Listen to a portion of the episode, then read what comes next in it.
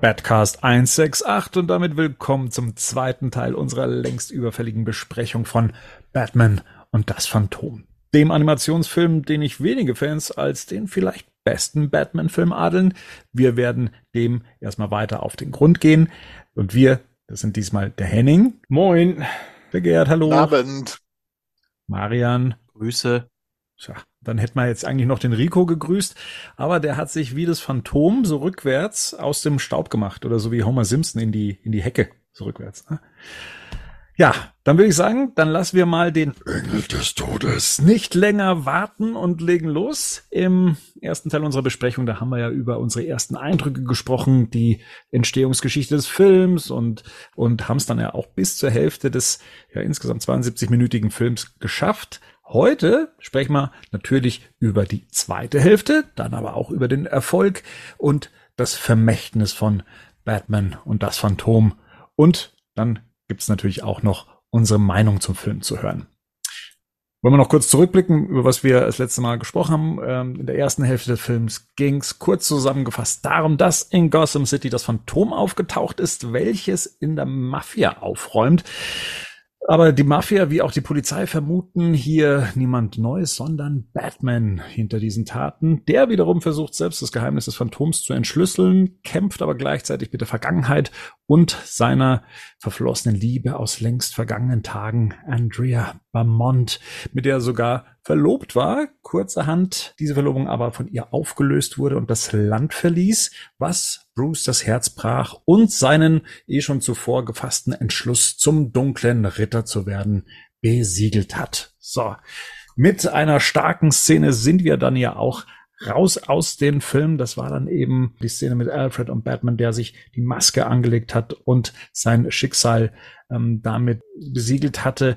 Und gehen jetzt weiter auf das inzwischen sehr heruntergekommene Gelände der einstigen Weltausstellung, die wir schon im ersten Teil des Films, also in der ersten Hälfte des Films zu äh, Gesicht bekommen haben. Und hier schleicht eine mafiöse Figur umher, Cell Valestra.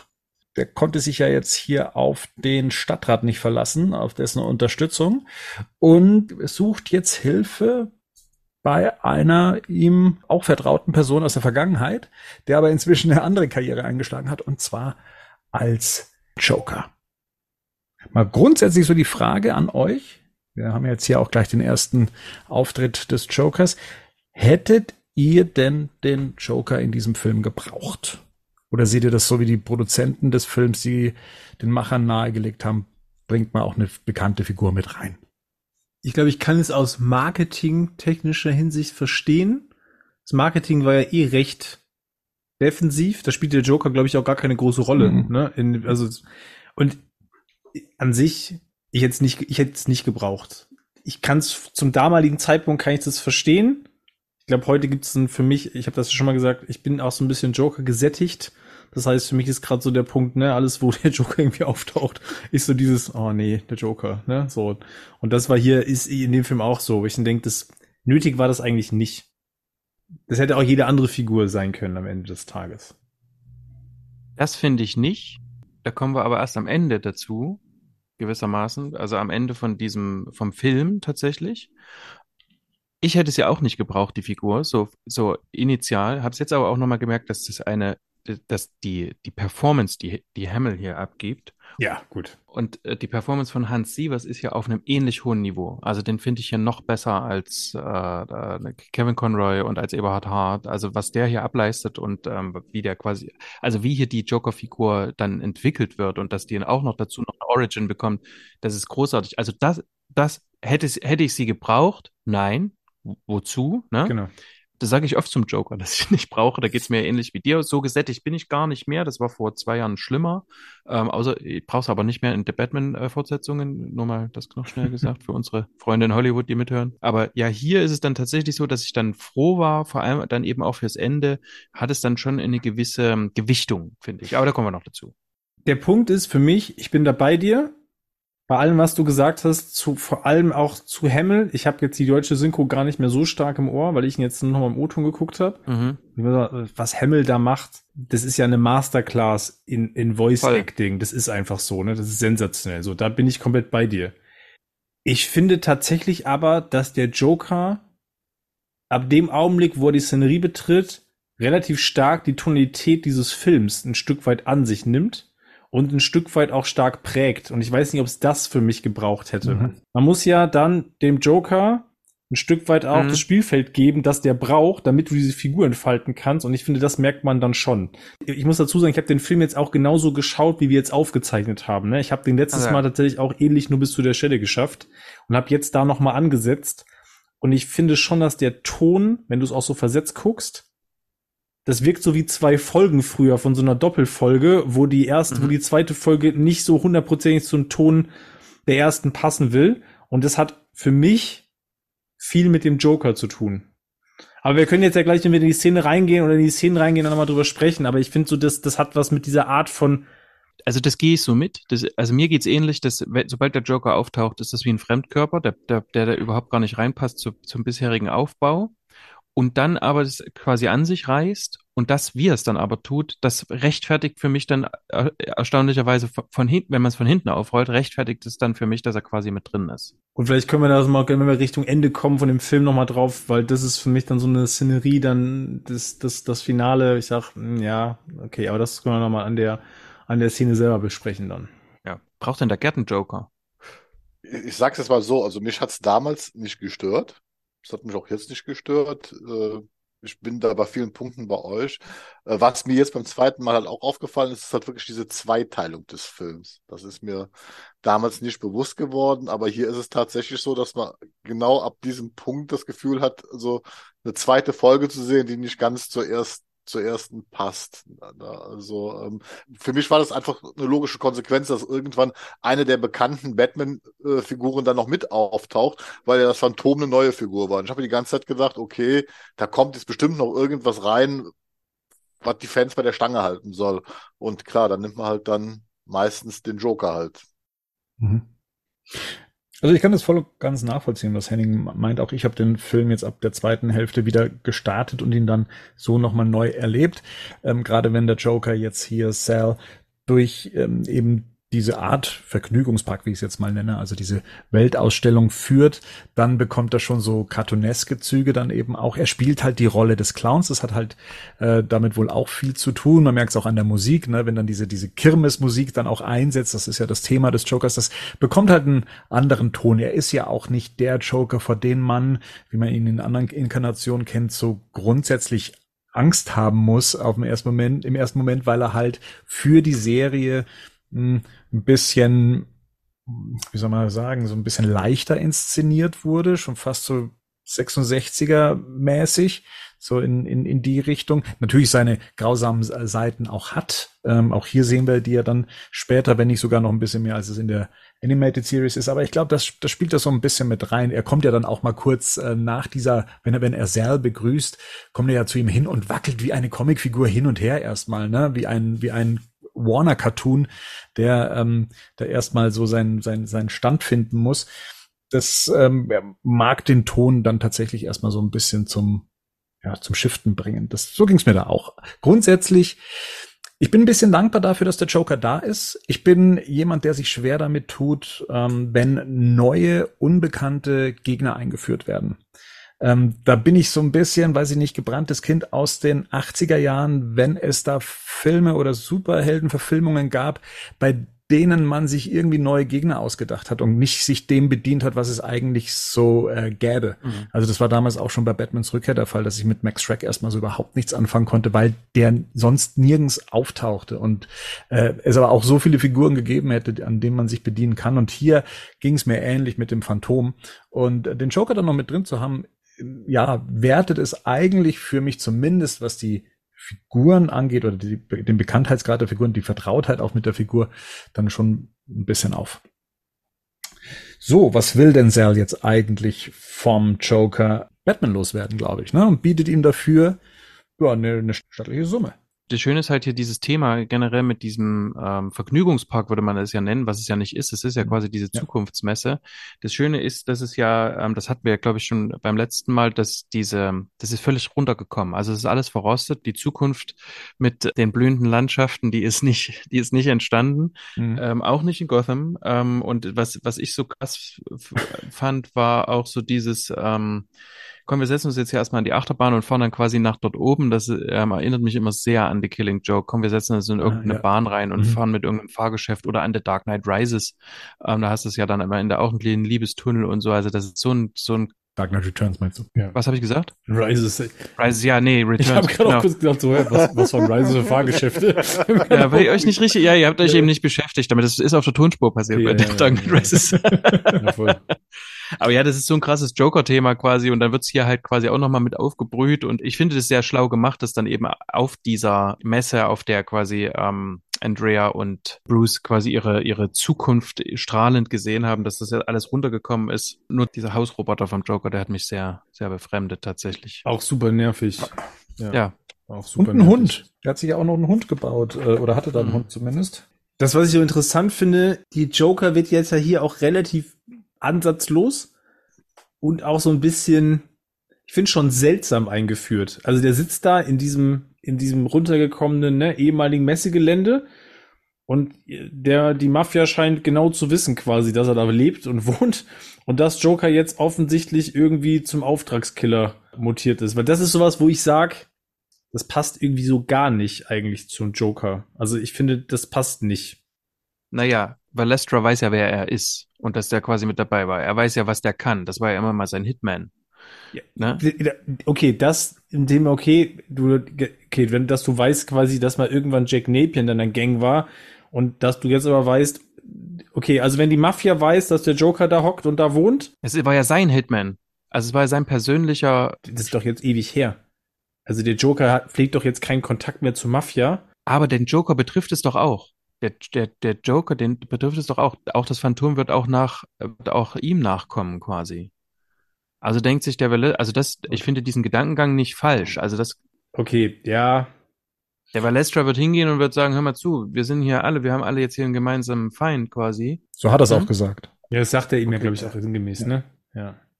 Wird das eigentlich klar, dass das Jack Napier ist und dass der zum Joker wird in dem Film? Ich frage es gerade. Nee. Ja, doch, Batman Ja. macht dann noch große Zeichenkunst und findet es raus. Also für den Zuschauer wird es auf jeden Fall klar. Noch nicht hier. Das weißt du in der Sequenz, weißt du das noch nicht. Das wäre für mich der einzige Schwachpunkt dann gewesen, damit es halt nicht, weil wir wissen ja alle, dass Jack Napier der Joker ist, so nach dem Motto, äh, aber wird es auch dem Zuschauer nachher erklärt, dass es, dass es ist. Ja, weil das Phantom will ihn ja dann auch Mhm. umbringen. Also er ist ja quasi mit auf der Liste vom Phantom. Okay.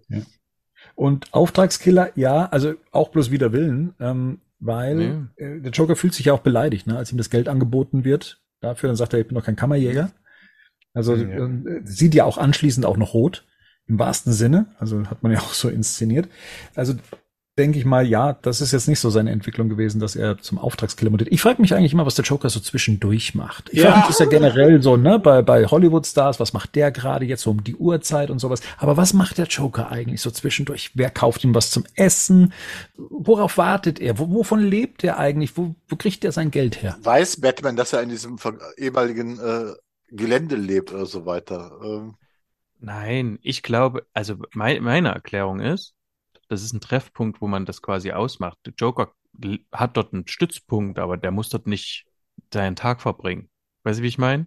So ein bisschen so, das sieht aus, als wenn das Jokers Cave wäre da, dass der da sitzen genau. würde und leben würde, so sieht das wirklich aus. Ja. Also das hat er der hat seinen Roboter da, mit dem er spricht. Also äh, die Szenerie ist zumindest, ich finde die von der Dramaturgie ist das zumindest fragwürdig. Ja. Bei allem, was sie denn im Film machen, was ich sensationell finde, sind das so Teile, wo ich sage, ja, weiß nicht, geht so. Wenn die mir, hier, mir jetzt zeigen würden, dass sie sich da treffen, fände ich das schon schlüssiger, weil so wirkt das so ein bisschen so wie äh, Joker hat sich da eingerichtet auf diesem Messegelände. Der kennt sich da auch extrem gut aus, Ja. muss man sagen. Ne? Ja. Dann denkst du, dir, wie lange ist der da schon unterwegs? Und Batman weiß aber nicht, dass Joker da hockt halt und irgendwie, weiß nicht, sitzt und wartet, Ja. was auch immer der tut halt. Weil ich habe in meinem Büro auch eine Kaffeemaschine. Das ist Ne? auch okay, das ist auch dein Büro. ja. Ja, aber ja, das meine ich ja. Ist ja vielleicht hier sein Büro auch. Wenn du aber, wenn du aber ein Massenmörder wärst, der Ja. von Batman gesucht wird, würdest du dich nicht in dein Büro setzen. Außer du möchtest, dass er da auftaucht, weil er wird da auftauchen. So. Nicht jeder in meiner Stadt weiß, wo mein Büro ist. Ja, nee, genau. Es gibt auch nicht Ja, jeder in der Stadt. Es gibt den einen Typen, der wissen, der über den größten Detektiv der Welt. Der sollte wissen, wo dein Büro ist, wenn du der Joker bist. Von daher würde ich jetzt mal davon ausgehen, wenn der Joker da schon ein bisschen länger sitzt, dann würde ich davon ausgehen, dass Batman das Ja. weiß. Die, Aber gut. die grundsätzliche Frage ist doch, hat der Joker eine Postadresse? Packstation, Freunde. Das macht Joker den ganzen Tag. Der muss ständig durch Gotham von einer Packstation zur anderen, weil er kann nicht immer die gleiche beliefern lassen, dann wird er auch irgendwann erwischt. Genau. Also das ist ja wohl, das ist ja wohl das einfachste, das ist ja wohl die einfachste Spekulation, die es gibt. Hat jemand hier Harley gesehen? Nein. Die ist nicht mit Ivy unterwegs, die sammelt ein. So. Die fällt von Packstation zur Packstation. Ja, nee, selbstverständlich, das macht der Joker allein, oder was? der ist im nee, Der hat, Büro. sein, der hat sein Hör doch zu. Der hat seinen eigenen Paketdienst. Ja, wollte gerade sagen. Smilex, genau. Smilex, Smilex. FedEx. Fertig. Oh Gut, Gott. alles klar, haben wir das auch geklärt? Ja. Gut. Meine Güte. Meine Fresse, ey. Sitzt ja da Ja. und So, der Joker geht jetzt letztendlich auf diesen Deal ein und möchte dafür ein breites Grinsen haben. Wir schauen mal, was denn Frau Beaumont macht. Die kommt von einem weiteren Date mit dem Stadtrat und ähm, sie verabschiedet sich auch von ihm recht schnell. Allerdings drückt sie ihm einen recht langen Kuss auf den Mund, wo ich mir gedacht habe, ui, da geht was. In ihrem Apartment wartet dann auch schon Batman im Dunkeln, beziehungsweise an ihrer Lampe. Was ist jetzt los? Der war, der war gut. Der, der war einfach von Bernd gut moderiert. Der war gut eingeleitet. Wartet im Dunkeln, beziehungsweise an ihrer Lampe. so, fand ich einfach, fand ich mal sensationell. Aber ernsthaft, der war ja richtig lustig. War richtig gut. Danke. Der war gut. Ja. Ja. Äh, Lirum Larum, die Andrea, wusste die jetzt nicht schon, dass der, dass Batman da ist? Doch, ja, ja. auf dem Fenster. Doch, doch, ja, also, ja. so- Das- also hat sie ihm den langen Kuss nur drauf gedrückt, Ja, um ihn damit er eifersüchtig Das sieht man ja auch, das ist ja auch so dargestellt, dass es, dass sie es extra macht. Die Sequenz dazwischen, oh Leute, ich lieb diese Silhouette. Jetzt mal ernsthaft, wo der da ganz kurz im Dunkeln gezeigt Mhm. wird, ne? Ja. Zwischen den beiden. Das sieht so, das sieht sowas von geil aus. Jetzt mal ohne Mist. Wirklich richtig gut. Ah ja, also die weiß es auf jeden Fall. Deswegen, Ja. die will, da will, dass er abhaut, ne? Ja. Deswegen vertröstet sie ihn jetzt quasi und dann, dass er jetzt schnell sich vom Acker macht. Und ihm ist es aber eine, ist auch unangenehm, ne? Also der, der Typ ist super unangenehm. Der sieht schmierig aus. Der ist ja auch schon schmierig, schmierig gezeichnet irgendwie, so richtig. Ja, und dann auch, als es sagt und dann dieses ganze, auch dann die Berührung in Szene, das ist alles Ja. irgendwie unangenehm. Genau, und dann geht da der, dann geht der Dialog zwischen den beiden los. Ja. Und wir dürfen ja nicht vergessen, Andrea weiß ja inzwischen, wer Batman ist. Und das ist die erste Begegnung mit, Ja. mit ihr seit die, mit, und mit ihm, seit sie es das erste Mal, ähm, seit sie es weiß. Ähm, Batman wiederum mh, versucht das auch gar nicht zu vertuschen weiterhin. Ja. Also er geht wohl auch davon aus, dass sie weiß, dass er Bruce Wayne ist. Also ich habe noch mal eine Frage, ob ich das auch, auch so gegangen ist. Da gibt's äh, in der Sequenz, wo sie da in dem in ihrem Apartment stehen, da gibt's zwei, dreimal so so so einzelne Standbilder, wo zum Teil dann Gesichter, also auch Batman ganz komisch aussieht. Das habe ich diverse Male. Ist euch das auch aufgefallen in dem Film, dass manchmal so in einzelnen äh, Szenen so Proportionen nicht stimmen und Mhm. so? Also Ja, das ist mir, das ist mir noch nie so richtig aufgefallen vorher. Es gibt nachher auch so eine Sequenz, das ist, wenn Batman von der Polizei verfolgt wird, da gibt es zwei Szenen, wo kein wo er kein Emblem auf der Brust hat. Mhm. Wo er vergessen hat, sein Emblem drauf zu zeigen. Das sind so Sachen, ist das, ist das dem Produktionsdruck, also der Ja. Geschwindigkeit geschuldet, dem sie arbeiten mussten? So, weil das so, sieht so ein bisschen so, das sind so kleine Schlampigkeiten, würde ich das mal nennen. Ja, bestimmt, die aber auch in der Serie vorgekommen sind. ja. Schlimm auch. Also der, der, der Bruce Timm ist da ja richtig, ist da ja manchmal richtig ausgerastet. Der hat dann nach diesem, ah, wie hieß das gleich, ähm, als Selina ähm, diese Katzen retten will in dieser, in dieser Folge, wo die erst vor Gericht steht am Anfang und mal hinten nur irgendwie so ein reingepapptes Bild sieht und so. Da ist er so ausgerastet, äh, dass dann die anderen Produzenten gesagt haben, na gut, dann trennen wir uns jetzt halt von dem koreanischen Studio. Und hier ist es dann halt ähnlich, ne? Also die sind beide, äh, sowohl Radomski als auch Bruce Timm sind hier nicht mit der Qualität zufrieden Ja. von dem. Ja. Das war aber hier nicht zu erreichen. Also da lag es jetzt nicht am Studio, weil das Idioten sind, sondern tatsächlich, weil es, Ja. ähm, oder weil sie schlampig gearbeitet haben, sondern weil sie es einfach nicht geschafft haben. Timecode so ungefähr 41.00 tatsächlich. Das ist das, was ich meine. Das ist so eine Kurzsequenz, wo du siehst, wie sie sich da irgendwie was zu trinken nimmt und dann siehst du Batman hinter ihr stehen. Das siehst du, da passt irgendwie von den Proportionen im Gesicht Ja, ja. passt nicht mehr so viel. Also sieht er, ne? Was ich hier ganz toll finde in der Szene, das sind äh, die ähm, geschliffenen Dialoge. Die finde ich tatsächlich äh, richtig gut. Hier geht's ja auch um äh, bestimmte Vorwürfe, also als ob Batman sie ja beobachtet. Das hatten wir in der letzten Ausgabe schon besprochen. Also gerade wenn sie doch äh, hier mit dem Reeves. Reeves, genauso heißt der Mann, ähm, ja aus war und äh, sie ihm Mhm. dann eben vorhält, hast du uns beschattet und er sagt, ich kann Lippen lesen und sie dann sagt, ja, dann äh, lies mal meine raus hier und Mhm. dann kommt aber wieder so ein, so ein Dialog, da geht es eben darum, ähm, ob sie Mhm. denn noch praktisch ähm, unter dem Einfluss ihres Vaters stehen würde und sie dann ähm, ihm so richtig einen so einen Latz knallt, den sie sagt, ich glaube, der, der Einzige, äh, der noch unter der Mhm. Frucht seiner Eltern steht, äh, bist du. Mhm. Und das ist Mhm. schon so etwas, wo ich sage, das ist Gemein. gemein, aber auch, ich find's Voll auf den Punkt. Ja, ja. Ja, voll auf den Punkt und voll Mhm. zutreffend. Ja. Ja. ist ja so. eh ein Thema in dem Film, Ja. äh, aber bringt's tatsächlich hier auf den Punkt, ja. Das war Absolut. bestimmt wieder der Paul Dini. Gibt ihr natürlich auch in dem Moment Härte. äh, ich wollte sagen, Profil vor allem. Für sie ist ja offensichtlich sofort klar, was ist jetzt irgendwie hier der Antreiber hinter der Mission. Ne? Also das wird ihr, das wird ihr ja offensichtlich sofort klar. Das bedeutet ja auch, und das haben wir ja beim ersten Teil auch schon gehabt, sie ist vielleicht eine von den wenigen Personen, die ja offensichtlich einen totalen Zugang zu Bruce Wayne hat, ne? Und sofort irgendwie erkennt, was ist mit dem los. Und das drückt sich ja hier auch nochmal aus, ne? Und deswegen tut es ja auch so weh. Deswegen ist es Ja. ja so ein Satz, der so weh tun wird. Ne? Das sieht man ihm ja auch an, als er sich umdreht und geht, weil das schmerzt. Und gleichzeitig ist es bei ihr ja nicht Härte im, zu ihm, jetzt ihm gegenüber ja. Und danach sieht sie, sieht man ja, wie sie aufs Bett fällt und dann quasi, ne, in Tränen ausbricht. Da ist ja eine Ambivalenz da. Was man ja mit, wenn man den Film gesehen hat, ja quasi weiß, ist, dass sie ja jetzt auch hier in einem anderen Stadium ist selber. Also sie sind ja erstens beide haben Ja. sich entwickelt quasi, ne? Ja, und sie haben voll. sich ja beide äh, erstaunlicherweise in eine, in eine gleiche Richtung entwickelt. Auch wenn die Missionen Ja. von den anders aussehen, haben sie beide trotzdem eine Mission und müssen quasi den anderen von sich fernhalten, weil sie haben eigentlich was zu tun. Mhm. Voll. Ne? Also die, bei denen steht quasi der Job jetzt vorne und Ja. ähm, bei ihr ist das ja, äh, gibt's ja sogar ein definiertes Endziel. Also Ja. wenn sie es, wenn das erreicht ist. Genau, ne? So. Und das heißt, Ja. das darf jetzt, da darf jetzt auf keinen Fall irgendjemand dazwischen kommen, weil danach kann ja alles besser werden oder was auch immer. Aber bis dahin muss halt erstmal das verfolgt werden. Ich meine, deswegen ist sie ja wieder zurückgekommen. Ne, und Batman, ich meine, der verdächtigt hier ihren Vater, aber wie lange wird es wohl dauern, bis einer dahinter kommt? Also muss auch schnell gehen. Ja. Das Phantom möchte sich dann entsprechend auch Sal jetzt als nächstes vorknöpfen, dringt in sein Apartment ein und äh, findet ihn bereits tot vor, allerdings auch mit einem verzerrten Grinsen im Gesicht, was wohl dem Joker zuzurechnen ist. Smilex. Ist.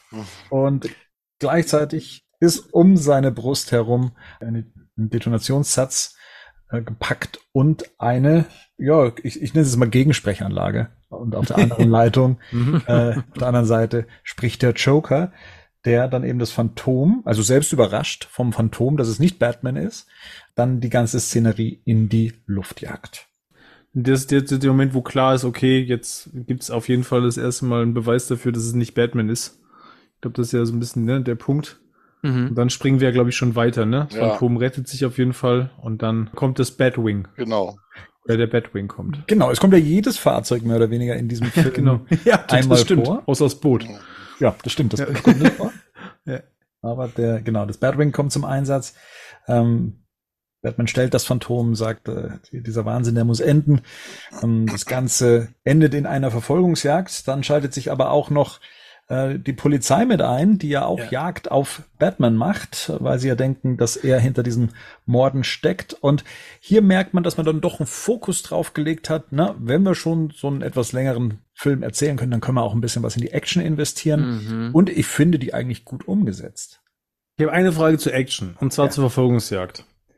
Es gibt in diesem Film keinerlei Erklärung dazu, warum das Phantom, wenn es rennt, zum einen so schnell wirkt und dabei auch noch so aussieht, wie der junge Clark Kent in Superman the Movie, oder? Als er neben dem Zug herrennt. Ich fand das ernsthaft mich Ja, oder in der gefragt. Animated, oder in Ja, der oder Animated Animated Series. Series Flash. Ich weiß, also das ist, das ist die, die, das rennt, die rennt ja. Das sieht ja. nicht aus, wie ein Mensch läuft, oder? Also du hast, das ist, das ist irgendwie so inszeniert, als ob die irgendein Hilfsmittel benutzen würde. Und vor allem dieser, dieser Dampf, ich meine, dieser Rauch, okay, das kann doch irgendwie was sein, was aus dem Ärmel oder so rauskommt. Ja. Alles okay, ne? Aber die läuft ja auch nicht normal schnell, oder? Oder ist das irgendwie so, also, für mich sieht das in dem Film so aus, als ob die einfach abnormal schnell laufen kann. Das Aber das ist, das ergibt keinen Sinn. Also, wisst wisst ihr, was ich Ja, meine? ich habe Nee. ich hab immer gedacht, tatsächlich, und das, weil, weil das Design äh, vom Phantom, das, hat mich immer an was erinnert. Und ich bin so die ganze Zeit überlegen, und weil, wo du das jetzt auch sagtest mit dem Laufen, weil mir das auch aufgefallen ist, das erinnert mich tatsächlich ein bisschen an den Green Goblin aus dem ersten Spider-Man-Film. Und ich habe die ganze Zeit gedacht, die hat unten so einen Gleiter, deswegen dieser Dampf und die bewegt sich quasi mit dem Gleiter fort. Das war so meine Idee, weil man sieht's ja nicht, was, was da passiert. Das, äh, Also die wird grundsätzlich so inszeniert, als hätte sie Superkräfte. Ja. Die kann ja auch, die kann ja noch krasser Ja. verschwinden als Batman. Ja. Die haut einfach, Ja. das stimmt. Das stimmt tatsächlich. die Das stimmt. raucht, die raucht einfach Ja. und dann ist die weg Ja, und dann weg. Sie raucht auch ohne weg. Anzug. Ja, die, Auch ohne Anzug ab, genau. Ne? genau, Ja. im, im wahrsten Sinne des sie Wortes. raucht ab. Ähm, genau, und bei dem Rennen ist es eben auch so, dann haben sie halt ein bisschen vorgespult und so, aber das ist halt so ein Mysterium, was nicht aufgelöst wird. Das ist tatsächlich was, was ich als Movie Magic kaufe. Also so dieses ganze, ich würde es gern wissen, was so dahinter steckt und wie sie das auch gemacht hat, gewissermaßen. Ne? Die war ja nur bei der, in der Klasse von der Frau so und so, Ja. ähm, die ihr das Kämpfen beigebracht hat, aber ja. Ich, genau, ich, ich kann das auch nehmen, ne? Ich bin jetzt ja, Ja, ja. keiner, der sagt, ich brauche jetzt alles ins Detail erklärt. Ich glaube, es gibt dann diese Unterschiede, das hatten wir bei Burtons Batman ja auch schon mal. Es gibt so diese, Mom- also ich kann mit diesem Verschwinden, kann ich irgendwie noch arbeiten. So, das ist so, ich denke, ja, okay, das nehme ich noch. Ich glaube, wenn ich dann so eine lange Szenerie kriege, wo sie rennt und wo es jetzt auch darum geht, dass sie eingeholt werden soll, also da ist dann spätestens so, wo du ja als Zuschauer das trotzdem für dich so ein bisschen abklopfst, ne? Irgendwie, also wo du merkst, irgendwas stimmt hier nicht. Also die rennt quasi schneller als der Batwing fliegt. Das ist so, also der Ja, kann man kaufen, ist ja. in dem Film jetzt auch nicht entscheidend wichtig, aber ist in der Sequenz natürlich, ich sag mal, ich find's mal zumindest unglücklich inszeniert, weil auch das hätte man eigentlich nicht gebraucht, weil du zeigst ja ganz bewusst hier irgendwie, sie rennt halt super schnell und du denkst, ja, aber wie? Das sieht bestimmt nur so aus, weil die Ja. die ganze Zeit unten qualmt. Und äh, also die, die eine, die eine Erklärung, die immer geht, ist, die unten qualmt, Alter. Alter. weil die unten, genau, genau, weil sie unten qualmt. Oh, könnte ich jetzt Ja, einen Witz nee, wenn du die so Füße schnell, nicht- dass sie die Schuhe brennen. Wenn du die Füße nicht so- richtig siehst, ja, dann gut, weißt du- Nein, Ja, nein, nein, nein, nein, nein, nein, das ist nur. Spaß, das, ist- das Ja. ist nur Spaß, aber am Ende wird, ist die Erklärung, die immer gilt, äh, die benutzt Spiegel. genau. Wie jeder gute Magier benutzt die Spiegel. Ja, okay, gut. Wenn du einen Zaubertrick nicht erklären kannst, dann hat jemand Spiegel benutzt. Aber mir geht's ja wie Henning. Das ist halt dieser Moment, wo man so kurz diesen Moment Ja. des Disbeliefs hat in dem Moment, weil alles andere ja so immer so schön inszeniert worden ist oder passt doch und urplötzlich kommt was. Dann denkt man sich ja, okay, wie, warum? Ja, und ich kann mit so Aber- mysteriösen Sachen kann ich ja arbeiten, aber das ja. ist halt so, was ich denke, so, Ja. hm, also schnell rennen ist halt irgendwie dann so eine Sache, Ja. wo ich sage, hm, also es gibt Sachen, die kannst du cooler mysteriös Ja. inszenieren, als irgendwie schnell rennen. Also wenn du mir da so sowas zeigst, denke ich mir, hm, ja, okay. Hm. Aber aufgrund des Schnitts habe ich, äh, aufgrund des Schnittes habe ich hier ähm, bei der bei der Verfolgungsjagd von Batman dann auf der Baustelle habe ich auch so einen kurzen Moment des Disbeliefs, nämlich als äh, er quasi auf diesen Hubschrauber zufliegt. Ihr erinnert euch? Ja. Mhm. Und dann rauskommt, nee, ist ja aber nur sein Cape. Ja. Ja, ja. Das ist eine ja. ziemlich coole Sache, finde ich, ehrlich gesagt. Aber es auch ist, nicht, drüber- auch nicht lange drüber Ja. nachdenken. es ist doof, es ist doof geschnitten. Ja, voll, es ist doof Ja, geschnitten. Ja, ja. Und dass er dann ohne Maske da, da runterspringt und losrennt, ist schon abgefahren. Ich glaube, das hat man noch nirgendwo gesehen. Ja, und das gab's aber, glaube ich, mal anders gelöst in der Animated Series. Ich weiß nicht mehr, war es die Folge mit Ra's al Ghul oder eine Mhm. Folge mit Ra's al Ghul? Ah, ich weiß, was du ihm- meinst. Nee, nee, das war woanders. In dem ihm die Maske abgenommen wurde und er Mhm. hatte noch mal drunter eine Maske. Genau. Ja. Und auch, ja. Ähm, grundsätzlich, weil ich es mal an der Stelle sagen möchte, weil es jetzt gerade anbietet, hier ist ja das Sondereinsatzkommando äh, mit am Werk und ich muss sagen, mir hat dieses optisch hat mir das Sondereinsatzkommando noch nie gefallen. Also noch nicht, auch nicht in der in der Animated Series. Nee, ist ganz hässlich. häss, ein hässliches Design, dieses Ja. braun, diese braunen, Diese Helme. dieser braune Anzug, diese komischen Astronauten, äh, nicht Helme, aber das, was Astronauten noch so unter den Helmen äh, tragen, um Ja. die Ohren zu bedecken und was weiß ich. Also nee, das äh, habe ich nie als Polizei oder als Sondereinsatzkommando äh, gekauft. Irgendwie zu uncool auch. Aber das war schon immer Bullocks ähm, Sondereinsatzkommando. Die, die sahen schon immer so seltsam aus. Und die, Mhm. die sehen auch immer, ich weiß nicht, ob die die extra so gezeichnet haben, dass sie dann eben auch aussehen wie Idioten, weil Batman lässt die immer auch wie Idioten aussehen. Und sie haben immer dieses Auto, was so dieses Dach nach oben aufschiebt. Ähm, Mhm. ich weiß nicht, woran sich das orientiert, an welchen äh, Autos aus dem Real Life. Ich, Aber das fand nicht. ich immer cool irgendwie. Na gut. Ja, uncool finde ich es es auch nicht, aber ich habe mir immer gedacht, so, woran orientiert sich das? Also, ne, warum gehen nicht einfach Flügeltüren auf, sondern, naja, gut. Na, weil die, na, weil die immer solche Leute wie Killer Croc, das muss ein Riesending sein. Ja, Und dann müssen diese Genau. Leute wie Killer Croc ähm, Ja. Und den müssen die auch von oben einla einladen drin, drinne behalten Genau. können. Nein, das, das geht doch Kran, richtig. So, Nee, wenn nee, das geht-. Ja, das Nein, das geht doch dann hin, das geht doch trotzdem hinten richtig auf. Du kannst auch reinlaufen, auch in das Auto von hinten. ja. ja. Ja. ja. Aber es ist noch Okay. besser, wenn das Dach aufgeht. Also ja, muss ich- okay, okay. Ja, gut. Also Batman kriegt ja hier auch einiges ab. Ne? Man sieht Blut, inszeniertes Ja. Blut. Ähm, ihm selber wird auch arg schwummrig. Er rettet sich in eine Gasse, in der dann ein rotes Auto äh, vorfährt. Es ist Gott sei Dank Andrea und er rettet sich in ihr Auto und ja, dem kann dann die Polizei oder das Sondereinsatzkommando nicht mehr folgen. Ähm, und ja, Batman ist dieser Gefahr äh, sondern eben auch entkommen. Und er checkt halt immer noch nicht, dass es, ähm, dass das sie das Phantom ist oder dass das irgendwie zusammenhängt oder dass sie zufällig in der Gegend war. Also das macht der Film eigentlich so gar nicht, gell? Äh, So, so streuen, wer denn eigentlich das Phantom sein könnte. Es gibt nicht so, dass man so kommt, ah, ich, ich wäre mir sicher, dass es jetzt derjenige ist oder dass der dahinter steckt. Damit spielt der Film gar nicht so wirklich. Das kommt erst später mal, wenn, wenn gerätselt wird, ob das der Vater von Andrea ist. Aber so dazwischen wird damit nicht kokettiert, oder? Dass es der, hm, Ja. der Stadtrat sein könnte Mhm. oder sowas. Nee. Auf die falsche Fährte versucht man einen hier nicht zu locken. Nicht Mhm. wirklich. Nee, da, bleiben wir, glaube ich, ganz eng an Batman dran irgendwie, ne? Mhm. Ja. Aber der erkennt es ja auch nicht. Also manchmal habe ich den Eindruck, dass in den Filmen immer, also er erkennt es ja erst wieder am Ende, dass Batmans detektivische Fähigkeiten in den Filmen immer so ein bisschen underwhelming sind. Hier auch so Batman. Liebe, Gerd. Ja. Liebe. Liebe, okay. Ich wollte gerade sagen, ich, das geht hier, glaube ich, eher darum, dass er es auch nicht sehen will. Ja. Also das ist, glaube ich, eher der Punkt. Okay. Ne? Also ich glaube nicht, dass er, dass er sie so sieht und er will sie ja so auch nicht sehen. Also weil das ja ihn ja auch, das wird ja auch später auch klar, es stürzt ihn dann ja auch ein Dilemma. Ne? Und ich glaube, deswegen willst du das halt lange auch nicht wahrhaben. Na, beziehungsweise ist es so ein, es, es äh, kann nicht sein, weil es nicht sein darf, ne? Ja, genau. Also dieses Das- typische, ja, ja. das, ja. das meine ich, genau. Hm. Also Deswegen, deswegen kommt sie für ihn, glaube ich, ganz lange nicht in Frage und dann ist die Erklärung des Vaters die schlüssigere. Ja. Ne? Ja. Beide kommen zu Wayne Manor.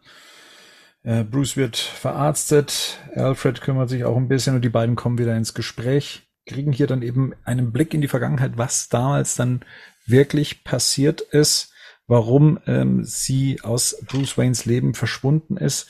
Wieder eine Rückblende, in der dann eben auch Jack Napier mit vorkommt. Ähm, sie aber ein, in ein Gespräch stößt mit ihrem Vater und Sal, ähm, Valestra. Valestra. Sal Valestra, richtig. Äh, ein Gespräch, was sie nicht mitbekommen sollte. Ähm, ihr Vater schuldet ihm anscheinend sehr viel Geld und er gibt ihr, er gibt ihm noch einen, ja, noch einen Tag Zeit, diese Rechnung zu begleichen. Und er hegt dann eben den Plan, das Land zu verlassen, zusammen mit seiner Tochter, weil er ganz genau weiß, was dann passieren würde. Und ähm, ja, das war der eigentliche Grund, warum sie dann auch eben diese Verlobung hat platzen lassen und aus Bruce Waynes Leben verschwunden ist. Das hätte sie ihm ja damals auch schreiben können. Weil die Bruce auch zahlen können. Das habe ich mir genau an der Ja. Stelle gedacht. Ja. Das habe ich nicht verstanden. Das ist wirklich ein, das ist wirklich ein riesen Plothole. Mhm. Das, genau das habe ich auch gedacht. Ja, es ist vor allem an sich ja schon ein Plothole, weil, also, ich meine, er, er erklärt jetzt ja nochmal seiner Tochter, ja, ich habe das Geld zwar, aber das ist jetzt in, in, in, ne, das ist irgendwelchen Anlagen, ich komme da jetzt nicht ran, das kriege ich so schnell nicht flüssig. So. Und dann hau ich lieber ab Ja.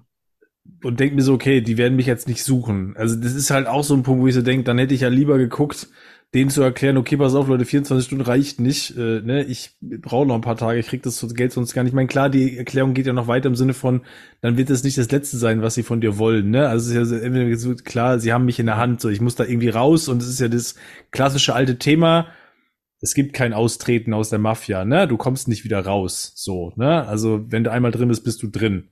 Ne? Und gerade als du dachtest, du bist wieder, du bist draußen, Zogen Sie mich wieder rein. ja, danke. Danke, danke. Das Plothole ist natürlich in dem Fall, man hätte sich natürlich jetzt Hilfe suchen können bei Bruce, der hätte sie natürlich, er hätte es auslösen können, in Anführungsstrichen. Auf der anderen Seite wäre es dann ja trotzdem so gewesen, die Verbindung zur Mafia hätte ja trotzdem nicht kappen können. Ne? Vielleicht rettet das so ein bisschen das Plothole, äh, dass es letztendlich ja trotzdem kein Ausweg gewesen wäre, weil sie hätten ihn ja nicht einfach äh, aus der Geschichte rausgelassen, nur weil er seine Schulden beglichen hat. Hm, ja, gut. Ja, aber Ja, sie wollten ja auch immer mehr und immer mehr. ja, genau. Ja. Und die Zinseszins in Blut. So, es kommt zum großen Kuss zwischen Andrea und Bruce. Es scheint so, als wäre wieder alles gut. Und auch wieder stört Alfred die Szene. Ich glaube, der macht das schon absichtlich. So kurz mal gucken. Das ist, ja. Peeping Tom? Naja. Na, es gefällt ihm, glaub, naja, der Ja. will den glücklich sehen irgendwie. Bestimmt. Hm. das ist auch nicht schlecht. Er heitert mich heute. Echt gut. Das finde ich gut. Alles Ja, klar. nur dafür sind wir dahin. Er will ihn glücklich sehen. Deswegen guckt er alle zehn Minuten mal. Ist Ja. er jetzt glücklich? Schaut mal kurz rein. Trink mal einen Tee. Guck mal, ist er jetzt glücklich? Ah, nee, doch nicht. Ah, ich komme noch mal 20 Minuten. Vielleicht ist Wenn, dann. wenn die Andrea kommt, genau. Wenn, die wenn, kommt. genau, wenn du den anderen Kamerawinkel Wie früher- siehst. So wie früher, wenn so 13-Jährige sich treffen und denkst Ja. so, als Eltern, da muss ich mal gucken, ob das da, Ja, das darf genau. nicht zu weit gehen. Genau, nee, aber hier andersrum. Ja, hier andersrum so. Na, ich gucke jetzt mal, die Andrea ist wieder da. Hoffentlich geht's gleich wieder zu. Ja, genau. Heute, heute, Ja. Ah, ja, Heute, Ah, ne? ah, jetzt, ah, okay. Hm, ja, ich gehe mal lieber wieder. Hm. Ist halt auch langweilig in seinem großen Haus, wenn du nichts zu tun hast. Jetzt ist sie ihm ja einen großen Schritt voraus. Sie weiß ja, wer sie ist, was er ja noch nicht weiß und was sie ja für einen Plan verfolgt. Ähm, Und Alfred stellt ja hier auch die Frage, ja, was bedeutet das denn jetzt hier für ihr alter Ego? Und man sieht dann auch äh, Bruce sofort in sich zusammenbrechen, ja, weil ihn dieses Thema natürlich auch beschäftigt. Was heißt das denn jetzt, mit ihr zusammen zu sein? Heißt das, ich muss, ich muss meine Identität aufgeben? Kriegt man das irgendwie alles unter einem Hut? Ich glaube, das ist ja dann auch so seine äh, Lösung, dass das funktionieren muss. Aber sie, also wenn man da mal so drüber nachdenkt, sie, sie kann es ja jetzt gerade noch gar nicht ernst meinen, oder? Also sie weiß ja, was sie vorhat und was sie tut und sie weiß, dass er Batman ist und äh, Doch sind ja nicht mehr viele übrig auf ihrer Liste. ja, aber Batman wird nicht so, äh, wird im im Nachgang, wenn er es rausfindet oder wenn sie weiß, dass er es mal irgendwann rausfinden wird, dann sagen, ja, passt schon. Da, also das kann ich mir gut erklären. Also das ist ja nur wirklich so dieses, ähm, okay, es fehlen jetzt nur noch, wie viel fehlen denn noch? Einer. Der Joker fehlt noch. Ja. Es fehlt nur noch der Joker. So. Der, den muss ich jetzt noch umbringen. Das Ja, schaffe ich wahrscheinlich heute Abend. Und danach reden wir nie wieder drüber. Das Phantom verschwindet, der Joker ist tot. Ähm, und dann muss ich ja den, muss ich ja den Alten auch noch überzeugen, dass er äh, gefälligst aufhört, ähm, sich ein Kostüm anzuziehen und rauszugehen nachts. Ähm, und dann läuft schon, dann läuft schon die Kiste. Der wird doch jetzt nicht ewig nach dem Phantom suchen. Der, Hm. der, ne? Also, vielleicht gibt er sogar die Batman-Persona auf. Also, Hm. weiß ich nicht. Hm, Ja, okay. Aber jetzt kommt der größte Detektiv der Welt, Genau. indem er ein Foto anmalt mit, einem- mit einem lachenden Gesicht. Wobei, es, es gibt noch diesen kurzen Moment, da blickt er nochmal auf das Bild seiner Eltern. stimmt. Ne, ja. Alfred attestiert, attestiert oder versichert ihm noch, dass sie ihn bestimmt glücklich sehen wollen würden. Das ist groß. Dann kommt halt wieder mal so das äh, Schicksal ihm in den Weg, guckt dann eben auf diese Bilder und sieht dann eben dieses Gruppenfoto. Erkennt dann erst an eines, an, an, anhand eines gekonnten roten Striches, den er dann Jack Napier um den Mund herum malt. Oh ja, das ist ja der Joker. Das ist schon sehr. Es ist ein Schwarz-Weiß-Foto. Also es Ja. ist, ne, Ja, genau. Äh, Ja. naja, hau- Hautfarbentechnisch hätte man da auch schon früher drauf kommen. Aber gut. Naja. Gut, er hat die Fotos auch noch nicht lange, die hat er von Andrea bekommen. Wollte ich gerade sagen. Muss man ehrlich sein. Ja, er hat jetzt noch nicht so viel Zeit. Ja, er war ja noch ja. unterwegs und so. Mit so einem roten Mund kann ich auch auf Fotos Ja, drauf und er malen. guckt sehr grimmig auf dem Foto. Ja, ja. Ja, deswegen malt er mir ein Lächeln ins Gesicht. Naja. Es ist, ist schon sehr schwierig, die Ähnlichkeit wirklich zu erkennen. Also, das ist Ja, deswegen ist es ist ja auch Batman. Ja. Ja, größter Gerd. Detektiv der Welt. genau, alles klar. genau, genau. Ja. Du bist der Gerd. Da, da Batman ist Gerd dumm, ne? So was sagen, genau. Das habe ich nicht gesagt. Das wollte ich damit auch nicht implizieren. Du bist halt nicht der größte Detektiv der Welt. Genau das. genau, genau das. Genau. Vielleicht der zweitgrößte, aber nicht der größte. Genau. Und da muss, muss ja auch, da muss ja auch Unterschiede geben. Ich finde es Ja. halt ein bisschen konstruiert, aber ist egal. Es ist, Ja. Ja. Let's put a smile on the Der. Joker ist ja auch Besuch und zwar bei Reeves, dem äh, Stadtrat. Und die Szenerie erinnert mich übrigens Ja, sehr. richtig an Batman 89, Carl Grissom, der an seinem Schreibtisch steht und von hinten dann die Tür von einer Silhouette äh, betreten wird, die sich dann als der Joker herausstellt. Also das ähm, weiß ich nicht, ob das Zufall ist. Es wirkt schon sehr danach, dass es davon beeinflusst wäre. Genau, der Joker ist in der Haus. Die beiden unterhalten sich. Ach so, ähm, weil wir ja gerade hatten, äh, weil ich sagte, das Phantom muss ja nur noch den Joke umbringen. Weiß Andrea an dem Punkt schon, dass Reeves mit drinne steckt?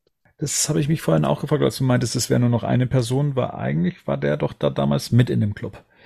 Genau, das wusste ja aber niemand, der war ja quasi der Assistent von ihrem Vater. Hm. Und der war ja quasi, der hatte so ein bisschen zugearbeitet, ne? Oder ist dann später mit in den, in den Mafia-Club Mhm, quasi mit einge, einge, also diese ganze, diese ganze, ach Mensch, komm, wir küssen uns und äh, Dingsbums und ich bind den mal ganz eng an mich, kann ja auch quasi bedeuten, du bist der Letzte auf meiner Liste. Wir werden sehen. Ja, ich glaube, ich glaube tatsächlich, dass, ja genau. Also die Frage ist halt, macht Andrea ihn, macht Andrea ihn vielleicht trotzdem für den Hm. Tod des Vaters quasi dann verantwortlich, auch weil das ja nochmal ein, ein Zwischenschritt ist zwischen diesem, ne, wir, ja, wir sind jetzt geflohen und die haben uns aber verfolgt. Ne? Also das ist ja auch nochmal ein Punkt, aber ich glaube, zum damaligen Zeitpunkt war er da noch nicht involviert, zumindest habe ich das nicht so verstanden. Mhm. Aber ja.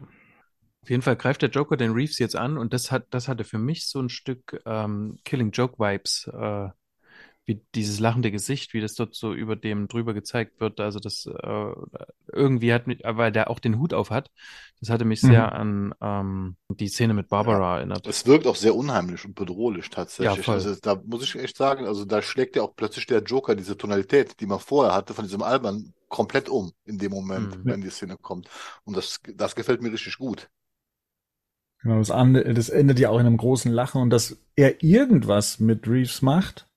Wir es aber nur als Schattenriss sehen und sich dann später herausstellt, dass er ihn eben auch mit anscheinend Smilex oder sowas ähnlichem dann eben behandelt hat, so dass sich Reeves dann im Krankenhaus wiederfindet und äh, eigentlich nur hysterisch am Lachen ist, wofür die Ärzte überhaupt kein Verständnis haben. So, reißen Sie mal zusammen und so.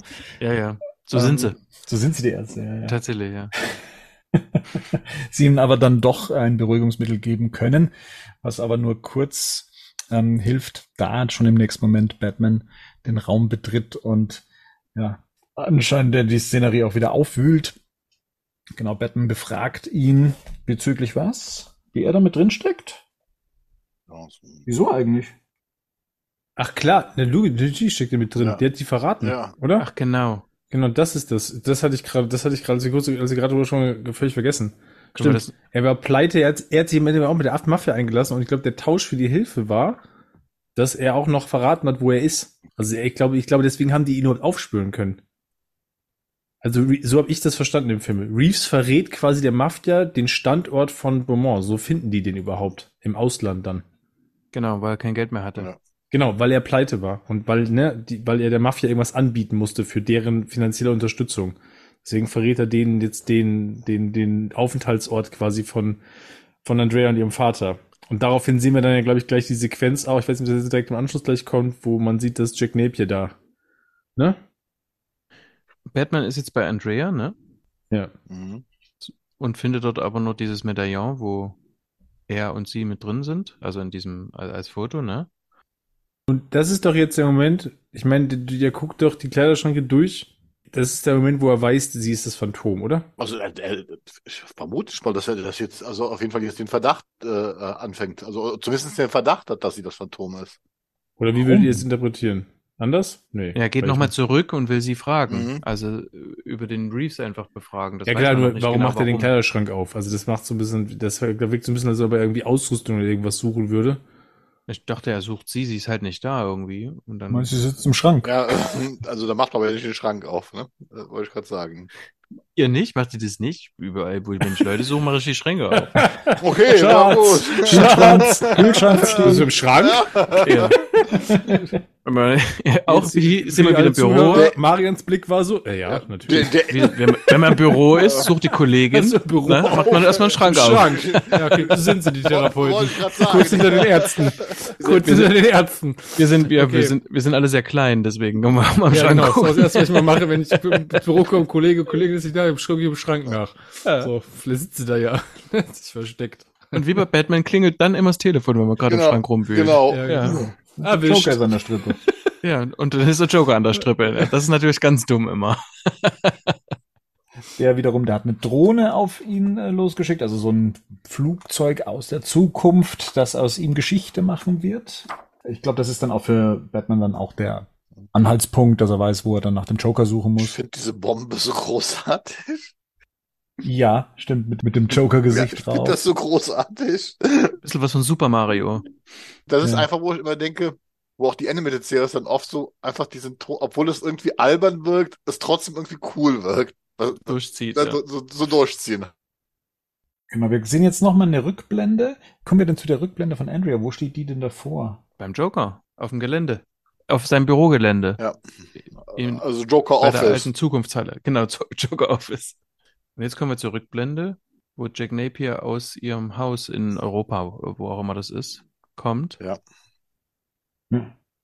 und sehr wahrscheinlich ihren Vater getötet hat. Hm. Was wir ja nicht sehen, sondern es kommt ja nur Aber- Napier raus. Ja. sagt nichts. Man hört ihn ja sowieso in der Rolle gar nicht sprechen.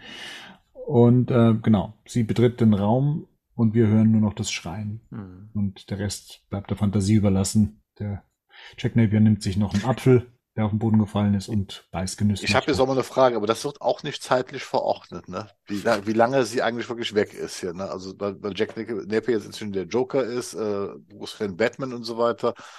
Ähm, das wird, wird nie, Aber- nie zeitlich verordnet irgendwie.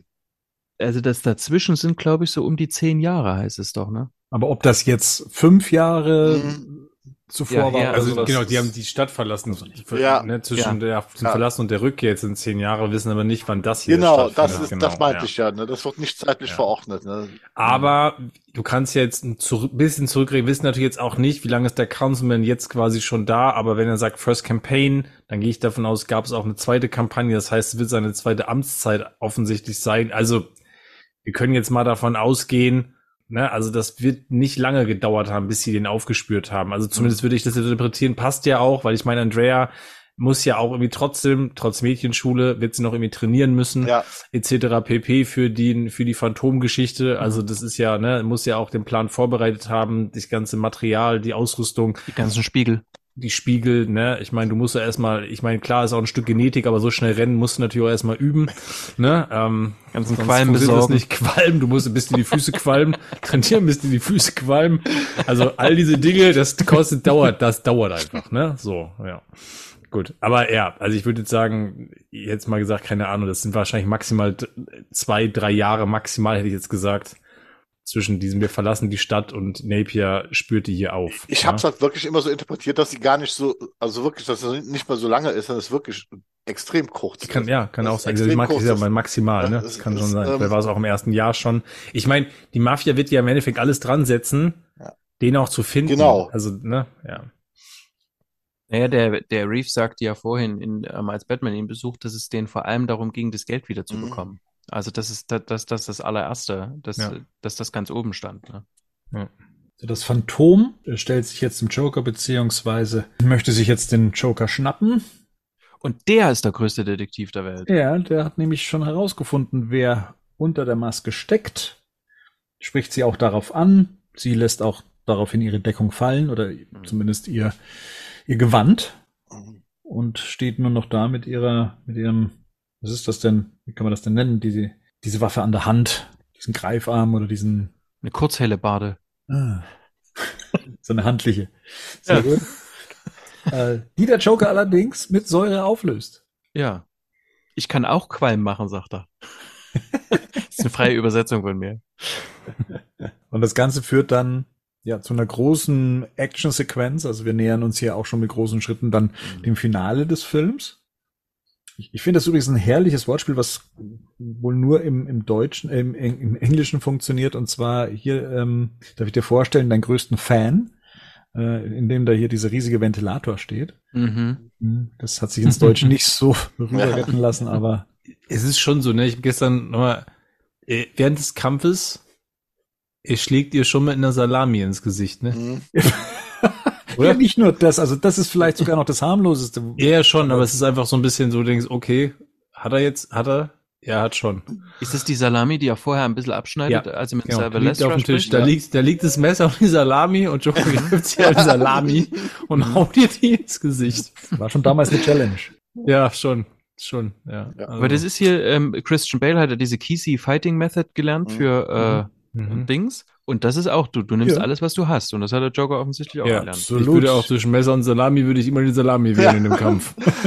Henning, die ist härter. Ganz sicher. Die ist härter. Mit dem Messer kannst du daneben Das stimmt, stechen, ja. aber mit der Salami Das könntest stimmt. du einen erschlagen. Schla die Fläche ist natürlich auch größer. Ne? Das Exakt. ist schon richtig so. Ja. Deine ist halt ein Stich, ist halt ein Stich und das andere ist ein Schlag. Ja, Zeug, das stimmt schon. Ne? Ja. Er kennt da ja nichts, ne, was das angeht. Also ähm, der, der rügelt ja schon deftig auf sie ein, ne? In den, in den Magen, auf dem Rücken.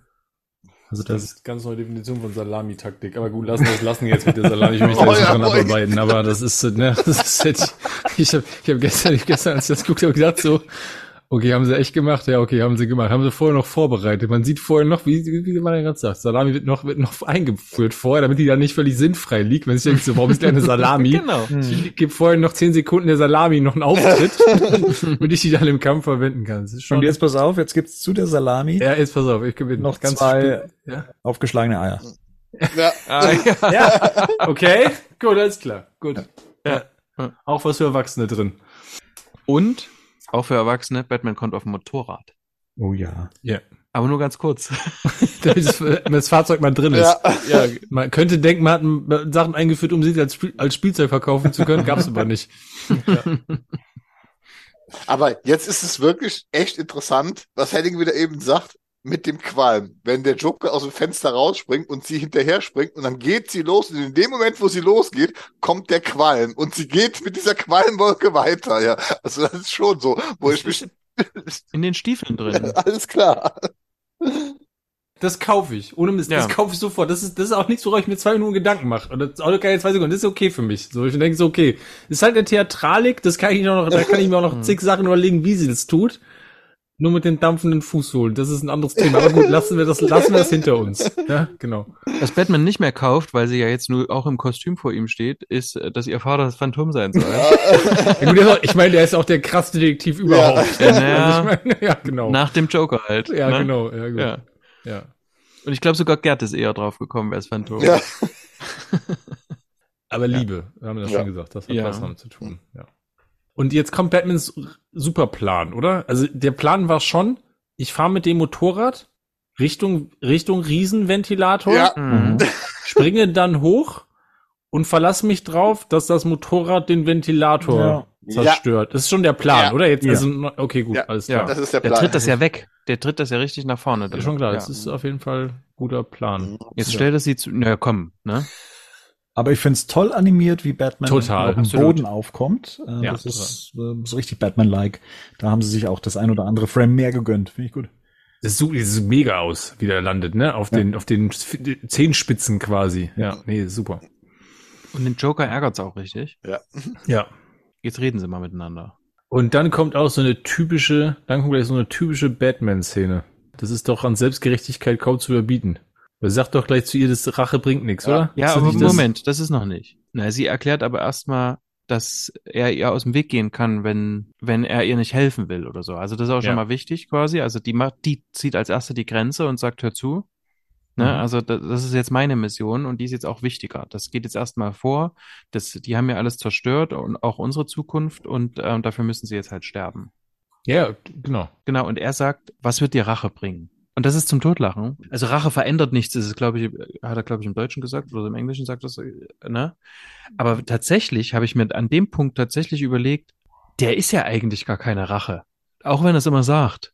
Aber es ist ja so dieses, ähm, Ja, also nicht, genau, nicht im klassischen, das ist ja kein klassisches Rachemotiv, ne? Also das ist schon richtig. So. na, also sie ist ja viel Ja. vollendeter eigentlich in diesem Rachemotiv. Also das, das, weil, weil, im, Ja. weil du brauchst ja ein Ziel. Auf jeden Fall ganz klar zielorientiert, weil ich habe überhaupt ein Objekt, ne? Also das ist, ne, oder in dem Ja, genau. Fall, genau, ist, ist habe ich über, er hat meine Rache ja ein ganz klares Ziel tatsächlich im. Letztendlich ist ja Batmans Rache seine Mission an sich und Mhm. nicht eine Person, an, ne, an, auf die sich die Rache quasi sozusagen konzentriert. Genau. Also es ist auf jeden Fall bei Andrea aber etwa, da ist Rache ja etwas Persönliches. Das ist vielleicht Genau. der Punkt, ne? Genau. Ja, genau. Und was sie aber tatsächlich macht, ist das, was du sagst. Sie gibt es ihm zurück und sagt, Ja, genau. ähm, ja, also, also du brauchst mich jetzt hier nicht zu belehren und mir sagen, äh, Rache bringt nicht, während du den ganzen Tag als Fledermaus ähm, durch, die, durch die Stadt hangelst. Genau so sagt sie ihm das. da sind wir bei Bernds geschliffenen Dialogen. Ja, aber ja, auf jeden Fall. Also, aber da- auch da wieder, ne? Sie sagt jetzt zu ihm, wenn, wenn einer die Antwort darauf weiß, dann bist das du, Bruce, ne? Ja. So, weil sie, weil sie ja fragt, ne, was, was soll denn Rache lösen? Und sein Blick ist aber interessant. Ja, Also auch das wieder, ne? Weil der Blick ist ja dieses, bedauernd. Ja, auch ein bisschen, du hast recht. ach so, wo er erschrocken ist, Ja, meinst genau, du? du hast, ja, du hast recht. Also dieses, ne, so, also, wo man ja auch merkt, wie reflektiert ist das, was er da tut. Also das, ne? Ja, das stimmt. Das ist ja immer so dieses Ich bin, das, wie du, du hast ja vorhin als selbstgerecht äh, genannt, ne? Also ich habe ja quasi diese Mission, aber die anderen, die sollen da ja, äh, die haben das ja nicht. Also das ist ja, Ja. so diese Idee, ne? Und ähm, ich muss das halt irgendwie durchziehen, weil mein, mir ist ja was Schlimmes passiert, aber allen anderen ist ja quasi nichts Schlimmes passiert. So, also das ist ja immer, da steckt ja immer so eine Entwertung von dem Leid der anderen immer mit drin, quasi in dem, wie der das macht. Ja. Aber ich meinte den Blick vorher, als er sie anguckt und sagt, na Mensch, Rache, das, aber das bringt doch gar nichts quasi, ne? Und als er sie so anguckt, ähm, da ist er so bedauernd. Das hat mich sehr erinnert an ähm, Robins Reckoning. Wo, also hier in der Animated Series, wo er quasi zu Robin auch Mhm. das Gleiche sagt, wo er sagt, hör zu, ich bringe den Tony Suko um, das, ähm, der hat meine Eltern umgebracht. Und er sagte, das wird ja aber, das wird das nicht wieder gut machen, erstaunlicherweise. Kann ja. er das für andere, aber das ist halt so, ne? Für andere hat man die guten Ratschläge immer gut parat. Ja. Äh, ja. ja, genau. Und sie, genau, und sie gibt ihm aber eben dann diese, hält ihm den Spiegel vor. und macht sich wieder aus dem Staub, geht in der Rauchwolke auf. Und der Joker hat noch Spaß auf eine kleine Verfolgungsjagd, ruft Betsy zu ihm. Die, die beiden prügeln sich dann durch ein Stadtmodell. Ich nehme an, soll es Gotham darstellen oder ist es Ja. schon New York? Mhm. Ja, so eine ja, Gotham-Kulisse ist es, oder? Ja. Ich glaube schon, das ist, glaube ich, die Zukunft, also Genau, das ist die ja. Miniatur der Genau. Zukunftsvision von Gotham, von der damaligen Zukunftsmesse, oder? Mhm, genau. Ja. Ja. Und es wirkt so ein bisschen wie so ein Godzilla-Kampf, so in den Godzilla-Filmen, nur ohne Gummikostüm. Ich muss sagen, als es angefangen hat, habe ich gedacht, oh nee. Und das hat mich aber unglaublich amüsiert. also ich finde diesen ganz, dass der dieses, dieses dass er diesen Hut da auf hat, äh, oder dass er sich so ein, so ein, so ein ähm, Haus aufgesetzt hat und Ja. so, das hat mich wirklich. Ja, stimmt. Das finde das finde ich auch super, das finde ich wirklich super lustig, Ja. wo er da steht mit diesem Haus auf dem Kopf und hat die Hände Mhm. so hinterm Rücken. genau. Das finde das Mhm. ich schon richtig lustig. Ja, ja. Dann natürlich, wie er auf der Bahn surft, ne? Mhm. Und dann irgendwo zwischendurch ist noch so ein Warner Brothers Zeichen. Ja, Äh, genau. Also als kleines Easter Egg, ne? auf, auf So. dem Gebäude ist das Logo drauf. Ja, das ist richtig ja, cool genau, gemacht. Ja, genau. ja. Und Batman schlägt dem Joker einen Zahn aus. ja, voll, genau. Voll da krass. fliegt ein Zahn. Ja, Ja. tatsächlich. Ja, Aber es wird gleich noch krasser mit den beiden, ne? Ja. Und ich war aber ein Stück weit so ein bisschen raus, als diese Mini-Flugzeuge kamen. Also das war so ein bisschen, ich dachte, ah, Drohnen. ja, genau, ja, genau. die sind das, sehr ja. gut programmiert, ja. Ja. Genau. Und jetzt holt er sich einen Jetpack, der Joker. Und Mhm. jetzt wird's quasi noch mal krasser. Ja, auf jeden Fall hat der Joker mehr Gadgets als Batman. Batman bräuchte Ja. doch eigentlich jetzt nur einen Batarang oder sonst irgendwas gegen Ja. diese Drohnen bessere, bessere Detektiv, hat mehr Gadgets. Ja. Ja, genau. Aber und, und stattdessen schlägt er in diese Drohnen so rein, dass er blutet. Also das ist schon, Ja. also, oder? Das ist doch, das soll es doch so zeigen, dass, dass seine Ja, ja, genau. Blut spritzt in dem Moment. Ja, Mhm. er lernt aber auch, weil danach macht er es nicht nochmal, sondern nimmt er sein Cape. Ja. Weil das Cape ist sein, oh, sein Allzweck-Gadget in Gadget. dem Film. Mhm. Ne? Also, das Cape ist super praktisch. Und jetzt die Jetpack-Szene, die fand ich mega. Beschreib sie mal. Der- Der Joker setzt sich dieses äh, einen Helm auf vorher auch noch. Das finde ich, das finde ich super. Ist so, äh, das ist so, das ist keine, in welchem James Bond Film in den Ja. 60ern ist das Feuerball? Ja, Das ist Feuerball? Wo, wo er, ich glaube, es Mhm. ist Feuerball, oder? Das muss in Feuerball sein, weil das in Sag niemals nie auf jeden Fall auch vorkommt. Da macht Connery das ja nochmal in diesem quasi Remake. nein, das ist der, der er Film nach Feuerball, äh, der in Japan spielt. Da hat er dieses Jetpack. Äh, Ist das, Ja, ja, ist, das- ist das mein Leben nur man lebt zweimal? nur zweimal. Ja, ja, da fliegt er mit dem Jetpack weg. Äh, Das ist äh, mit dem. Ich dachte, dass Connery aber in Sag niemals nie auch so ein. Das, das kann ja sein, aber der im, im Original, also das erste Mal ist es in Man lebt nur zweimal Okay, okay. in, in, in, Ja. Faktencheck machen wir Ja. später. genau. Ja, äh, und Jo- Joker hat einen Jetpack und will fliehen tatsächlich, Mhm. weil der ganze, das ganze Ding ist ja vermint quasi, hat es mit Bomben ausgestattet und es wird in fünf Minuten in die Luft fliegen. Und zwar das ganze Gelände. Das ist der Plan vom Joker quasi Ja. und deswegen Mhm. muss er ja fliehen. Und jetzt schmeißt sich Batman auf den hinten drauf, auf den äh, zahnausgeschlagenen Joker. und das macht den Joker tatsächlich, der kriegt Angst. Das ist äußerst selten. Und der Joker ruft Batman zu, du bist verrückt. Du, komm, Ja. du bist Mhm. verrückt. Ohne mich kommst du hier nicht raus. Das hat für mich ja alles schon sehr starke ähm, Killing Joke Ja. Vibes tatsächlich. Mhm. Weil Batman hier plötzlich, also der versucht hier mit ans Ende zu gehen. Der sagt, lass mich gehen oder wir sterben beide, sagt der Joker. Und das sagt der Batman. Dann ist es eben so. Das ist schon krass. Mich erinnert das ja auch gleichzeitig, gerade eben, weil du gesagt hast, der ist ja wahnsinnig geworden, weil Mhm. wir auch erst vor kurzem über The Dark Knight Returns gesprochen haben, in dem Batman Mhm. ja dann eben auch den Batarang dem, dem Joker ins Auge geschleudert hatte und der Mhm. Joker dann so einen ähnlichen Satz äh, von sich gegeben hat und wo man dann sagt, okay, jetzt ist er zu allem fähig. Und ich mir dann immer denke, hm, ist Batman zu diesem Zeitpunkt denn auch bereit zu sagen, dann ist es halt eben, so wie du es gerade eben gemeint hast, äh, so dann schon zu sagen, okay, dann, dann äh, gebe ich alles auf mich, meine Existenz, bevor hier ein verlassenes Grundstück äh, mit, mit dir und mir in die Luft geht.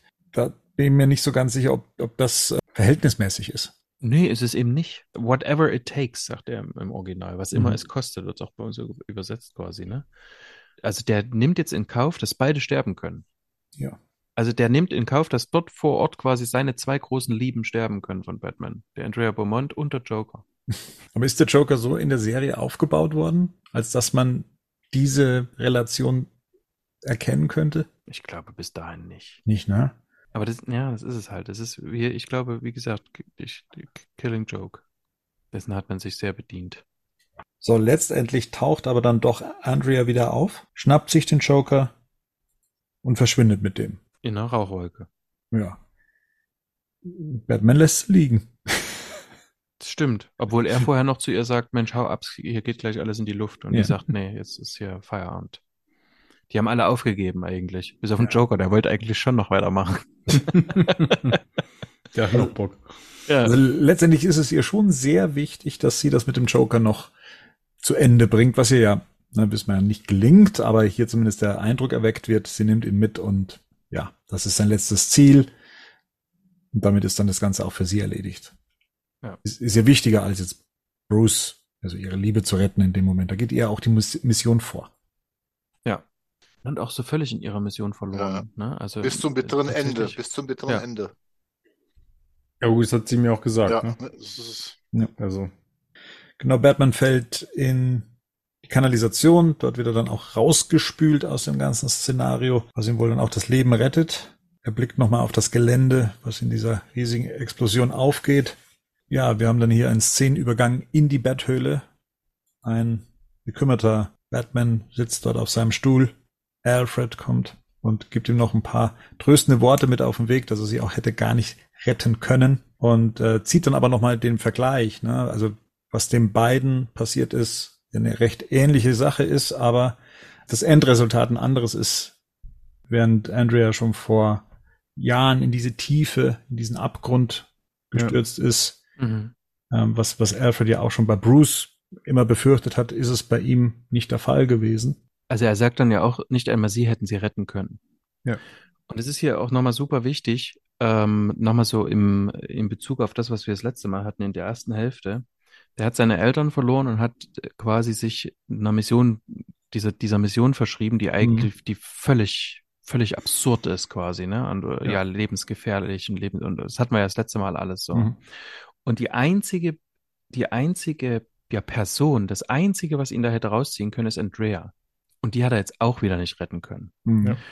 Und das, und ne, und da greift er sofort ein, der Alfred, ähm, weil, weil das, weil, weil das vernünftig ist einfach, weil das muss und weil es eben auch stimmt, ne? Also das, was er sagt, ja, ne, das, das kann man sehr gut nachvollziehen und so.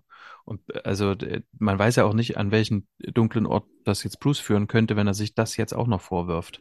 Ich meine, Ja. das macht er ja gerne, ne? Wenn äh, Ja. Two-Face, Two-Face hat er sich auch vorgeworfen und alles andere. Ich meine, es ist eigentlich schon schlau, dass man daraus eine Liebesgeschichte um Bruce gesponnen hat Ja.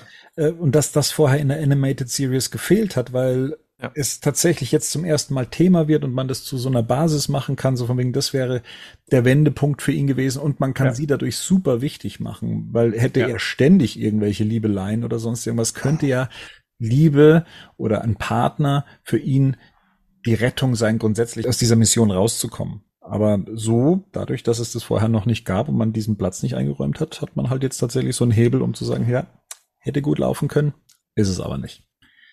Ja gut, es wird halt nie mehr so, ne? Es würde mhm. halt nie mehr so ja. werden, weil ich glaube, in dem Augenblick, wo wir, wo wir im ersten Teil schon gesagt haben, ich glaube, in dem Augenblick, wo er quasi die Schwelle übertritt, gibt es letztendlich auch kein Zurück mehr und er würde sich ja niemals wieder jemandem so öffnen, wie er das Andre gegenüber tut. Deswegen wäre es in dem Fall, also wenn wir jetzt in dem Kontext dieser Geschichte bleiben, wäre es für diesen Batman, wäre es, wäre immer nur Andrea eine Möglichkeit. Exakt. Weil er sich auf, nie wieder auf jemanden so einlassen würde, ne?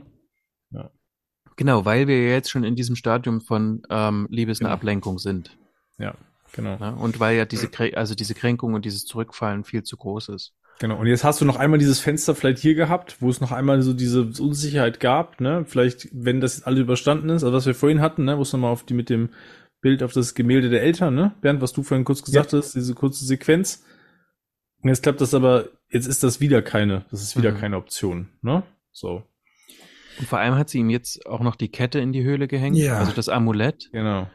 Was man natürlich so, man könnte natürlich glauben, sie hätte es Nee, das geht gar nicht. Sie kann es ihm nicht vorher in die Höhle gehängt haben. Das muss sie danach gemacht haben. Das heißt also, ich lebe noch. Du hast quasi nichts falsch gemacht. Also du bist nicht für meinen Tod verantwortlich, wenigstens das, ne? Aber hier ist jetzt der Schlussstrich. Ich wollte sagen, das war's. Das ja. ist, ne, das ist beendet. So, ne? Weil bisher habe ich das aufgehoben. Genau. Also ja. sie, sie, hatte das ja immer noch. Das ja. ist ja, ne, genau. Dann, also das ist der letzte Tiefschlag, glaube ich. Total. So.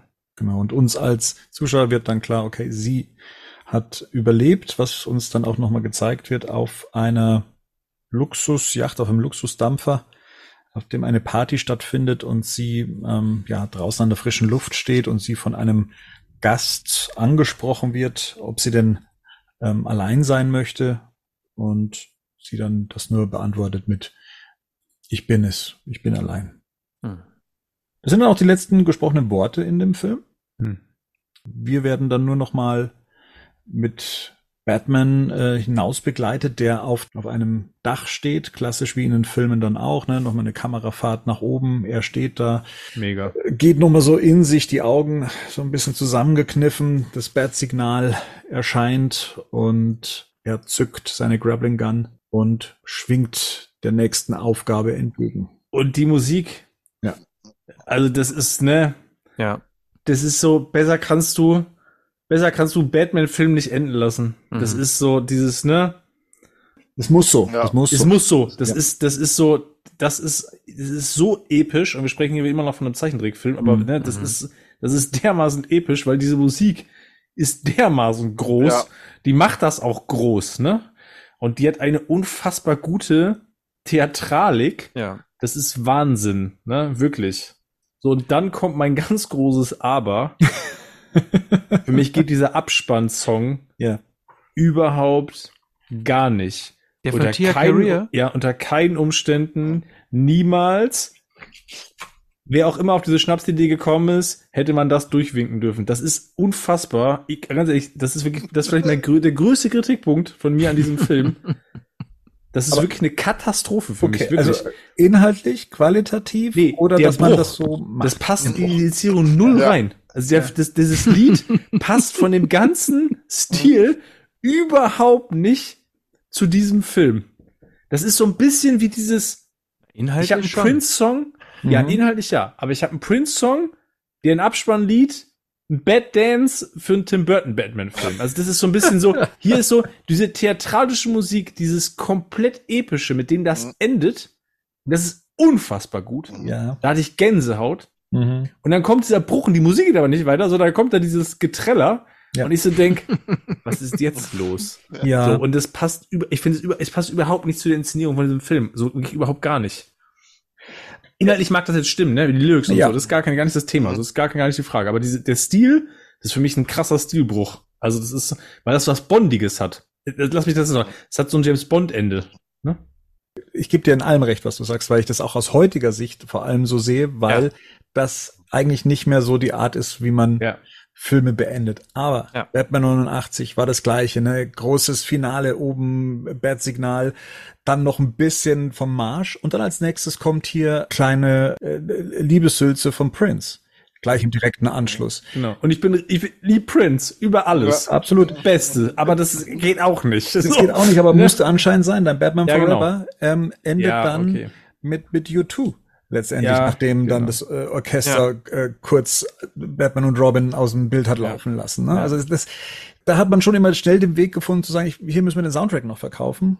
Genau. Ne? Man hat hier zumindest hier Career vors Mikro bekommen. Die kennt man hauptsächlich als Schauspielerin. Die hat damals in den Wayne's World Filmen Ja. äh, mitgespielt und Relic. Hunter. Relic Hunter, genau, die TV. True Lies. True Lies, ja, richtig. Ach ja. Ja, das ist ja auch dabei, ne? Diese Antiquitätenhändlerin Ja, ist ja auch genau. da, ne? Ja. Und, ich glaube in Kull der Eroberer mit Kevin Sorbo, glaube ich, da spielt sie auch die, die Oh. böse Königin. Passt, Oh. ja, passt auch gut zusammen. Eine Schauspielliga meinst du? Ja, ja, Das damals, ja, ja, ja, ja, tatsächlich so. genau. Ja. Aber äh, ich muss leider sagen, ähm, wegen des Films habe ich einen Sweet Spot für diesen, für diesen Song. Nein. Den nur deswegen mir immer mal wieder angehört, tatsächlich. Ja, genau. Aber es war halt typisch in den 80ern und 90ern, ne, dass diese Filme alle mit, Selbstverständlich. mit diesen Pop-Songs endeten und da wurden halt gelungen mal, mal, mal weniger. Also ich finde bei Batman Returns Susie and the Banshees am Ende im Abspann eigentlich in Ordnung, Ja. weil es halt dazu passt, auch weil es in dem Film Das ist ja so eine, also das, der Punkt ist doch, nochmal, das hat mit dem Song an sich gar Ich nichts weiß, zu was tun. du meinst. Ne? Ich So, weiß. der, wenn ich ihn jetzt so anhören würde, ich, ich stehe ja zum Beispiel auch total auf Saxophon in Pop-Songs. Ich mag das total, weil ich Saxophon als Instrument einfach wirklich grandios finde und über alles liebe. Das fängt hier auch so an. Das fängt im Saxophon an. Das ist schon der erste Punkt, wo ich raus bin, wo ich so denke, ich mag Saxophon und ich mag diese ganze Batman-Inszenierung, aber nicht zusammen. Das geht gar nicht, weil es fängt wie so eine Kuschelrock-Nummer an aus den 90ern und geht auch so weiter. Das ist halt eine Kuschelrock-Nummer. Ja, genau, und es ist ich- halt eine und das- Deswegen habe Kuschelrock-Nummer ich mich so an so 90ern. einen Bond-Film erinnert, weil das bei Bond-Filmen halt auch ganz oft so ist, weil die haben ja dann im Abspann noch mal so eine Soft-Nummer im Vergleich zum Titeltrack. Das war in den Ende der 80er war das genauso. Da hast du dann so License to Kill mit Timothy Dalton, wo du dann im Abspann ne, If You Had Asked Me To hast so, eine- so eine so eine seichte Schnulznummer, so die ich mag. Aber die, die auch zu einem Bond-Ende, wo die im Pool landen und er küsst noch mal seinen Love Interest, passt das Ja, auch. verstehe. Wo ich sage so, okay, das, okay, das passt. So, Ja. aber hier ist so, denke ich mir so, okay, ich habe gerade Batman mit einer Musikuntermalung, die epischer kaum zu machen ist, Choral mit allem, was da ist. Nach dem Motto so, was kann man in ein Orchester noch reinpacken, hol's her und laut. So, und dann macht das und dann schwingt er durchs Bild und dann kommt so ein Saxophon und dann geht so ein Gesülze los. Und ich so, Freunde, was ist denn jetzt Ich kaputt verstehe, ich eigentlich? verstehe das. Ja, Aber ich ja, glaube, es also, ist ne, genauso wie Gerd gesagt Ja. hat, dass man das damals so gemacht Ja, hat, weil hier die Chance hatte, und ich, ich nenne das jetzt absichtlich so einen Kinofilm zu simulieren. Ne, mit, mit Ja. all den Aspekten, die man Ja, ja, damals absolut. für, für so groß angesetzte Ja. Filme dann auch hatte. Dass sie dann halt die Chance hatten, sie dann vor das Mikro zu bekommen, was äh, singen zu Ja. lassen und dann jemand gedacht hat, ja, das ist doch genauso wie beim Bond-Film am Ende. Genau. Jetpack hatten wir Aber- auch schon, wie beim Bond-Film. Ja, ja, genau so. Ich glaube, das Ja. also kann ich mir gut vorstellen, dass das so eine Argumentation war Ja, und das war damals auch. recht stolz darauf. war. Bestimmt gab's Bruce Tim oder sowas, der dann gesagt hat, äh, Das glaube ich Weiß ich auch. nicht. Das glaube ich auch. Ich weiß nicht, Digga. Ich weiß nicht. Du hast immer gesagt, ich weiß nicht, ich weiß Aber nicht. es kann, ja, es kann ja auch sein, dass die davon überzeugt waren und das einfach auch gar nicht gemerkt haben. Ich sag mal, gerade was Filmmusik angeht, da gibt's Wie gesagt, das ist mir damals auch nicht aufgefallen. Ihr wisst ja, mein Thema mit Superhelden und Popmusik und Poprockmusik ist eh schon ne, mm, schwierige Kombination. Und weil es auch genau das ist. Es altert halt einfach leider nicht gut. Es ist Ja. einfach so. Und hier ist das genau das gleiche. Es altert einfach nicht gut. Es sind halt Kinder ihrer So, Zeit und du merkst daran einfach oft, oft, dass dann auch, äh, ich weiß, dass Ja. gerade wenn man jetzt auch alte Filme aus den 80er guckt, die wirken auch wegen der Musik auch altmodisch, wo du dann echt Mhm. denkst, okay, Ja, aber da kann ich mal mit leben Ja. vielleicht noch. Weißt du, das kommt mir ein bisschen drauf an. Ne? ja, es, ja. ist, es ist, ja. ist immer schwierig. Also wie gesagt, ich habe den Song jetzt, wie gesagt, vielleicht Gott sei Dank mir jetzt nicht mehr angehört, weil ich einfach halt, halt den Film da schon ausgemacht habe, äh, in dem Moment, wo es äh, Ja. Wir können auch einen Punkt dahinter machen. Ich glaube, ich hätte mir einfach, ich hätte mir einfach ein, ich hätte mir auf den Abspann einfach klassisch mit der Musik wie am Anfang, das hätte einfach durchlaufen können. Das hätte vielleicht ein bisschen, bisschen abklingen und runtergehen können, ne, von der gesamten Dynamik. Dann wäre ich da fein mit gewesen, aber ich hätte es gerne, glaube ich, einfach mit einem klassischen Soundtrack beendet gehabt. Das hätte das für mich auf jeden Fall deutlich runder gemacht. So, damit haben wir dann auch den Film durch, der Abspann ist durch, der Film ist zu Ende. Mhm. Jetzt ist es an uns zu sagen, na, wie fand man ihn denn jetzt? Äh, Nochmal so als so ein kleines Fazit quasi, weil wir ja am Anfang alle gesagt hatten, na ja, das ist jetzt nicht der beste Batman-Film ähm, schlechthin. Mhm. Ähm, und dennoch ähm, haben wir ja tatsächlich immer mal wieder so ein paar Aspekte rausgekehrt, die wirklich richtig gut sind. Nicht nur gut, sondern richtig stark auch sind. Ja, ne? ja, wollte ich gerade sagen, ja. Und die, und die uns ja auch in, in, in Real Life, also in Live-Action-Filmen quasi fehlen. Mhm. Wovon ich so beeindruckt war, war, ich habe den ja zweimal jetzt nochmal nachgeschaut direkt und für mich ist das so beim zweiten Schauen, ähm, da, wo ich nicht mehr so viele Notizen machen musste, ist es richtig schlimm gewesen, weil das so diese Sehnsucht von Bruce zeigt, nach einem normalen Leben, nach Geborgenheit und Nähe und nach verstanden werden und ähm, was so eine Beziehung idealtypisch halt so alles so mit sich bringt, ne? Und wa- was es aber eben auch zeigt, ist so eine richtige Batmanigkeit. Also so dieses Schwarz-Weiß-Denken, so dieses ganz ähm, äh, dysfunktionale von Batman und nur, also ich kann nur glücklich sein oder Batman. Ne? Also irgendwas dazwischen gibt's quasi nicht. Und dass sie dann am Ende eine ähnliche Erfahrung macht und dann auch eine ähnliche, einen ähnlichen Weg nimmt. Das finde ich schon ziemlich stark geschrieben, muss ich mal sagen. Also die sind sich ja recht ähnlich und deswegen können sie dann nicht mehr zueinander kommen. Am Anfang ist auch eine Ähnlichkeit. Das ist das, was sie quasi zusammenbringt und jetzt stößt sie es quasi ab, ne? Äh, Weil jetzt die Mission quasi wichtiger ist. Beide haben sich quasi auf eine Mission begeben und äh, sind da beide sehr, ziemlich gefangen so in diesem, in diesem drin, Ding drin. Sie erleben ja de facto auch dasselbe. Mhm. Ihnen wird quasi die, die, die Eltern genommen, Hm. so, ne? Aber natürlich zu völlig anderen Zeitpunkten. Ja. Also Ja. Bruce ist noch jung, der hat Mhm. noch einen Alfred, der das noch ein Stück weit ja trotzdem kanalisiert, der das auch in eine Richtung lenkt, ne? Während bei ihr, sie da gibt es als Erwachsener und haben wir vorhin gesagt, geht komplett auf dieses richtige, klassische Rachemotiv, ne? Was auch nicht mehr irgendwelchen Idealen Mhm. sich verschrieben hat oder so, sondern einfach nur, ich will nur die Täter zur Rechenschaft ziehen. Mehr Ja. will ich nicht tun, Ja. ne? Wo es, es bei Batman ja um was Größeres geht, als nur dieses, ich will nur persönliche Rache, Ja. ne? So. Ähm, und ich glaube, das finde ich auch nochmal spannend im Sinne von Spiegel, aber halt auch die Unterschiede. Und wie gesagt, da ist unfassbar viel drinne. Hm. Also wenn wir jetzt von mal ganz, von dem, wenn wir mal die Aspekte durchgehen, wenn wir beim Drehbuch sind, ne, das Ding ist wirklich, das Ding ist wirklich brutal gut geschrieben. Mhm. Weil es, in, weil es in seinen besten Momenten wirklich grandios ist. Ne? Es hat Mhm. auch seine Schwächen, das haben wir ja von, das haben wir in der Besprechung glaube ich, jetzt auch aufgezeigt. Ich muss auch insgesamt, die zweite Hälfte des Films ist auf jeden Fall, fällt im Vergleich zur ersten deutlich ab, wenn, weil es deutlich actionreicher wird, Geht in Richtung Showdown quasi, ne? die Richtung Showdown, das wird größer, das wird Mhm. halt irgendwie, ne? Aber weil natürlich vieles auch einfach gesetzt und natürlich jetzt auch irgendwie da ist. Geschrieben ist das Ding grandios. Ich bin bei Bernd, da sind Dialoge dabei, die sind super. Die werden auch in 20 Jahren noch super sein. So. Und gerade weil sie halt irgendwie die Essenz von Batman komplett atmen. Ja. Ne? Und wenn du eigentlich, und der Punkt ist, weil wir das immer mal wieder hatten, welchen Batman-Film würdest du eigentlich einem Fan als erstes oder jemandem, der da noch nichts mit zu tun hat, als erstes empfehlen? Ja. Dann bin ich tatsächlich hierbei. Plus vielleicht noch Begins Ja. in der Kombi. Ne? Aber wenn, wenn ne, das ist auch was.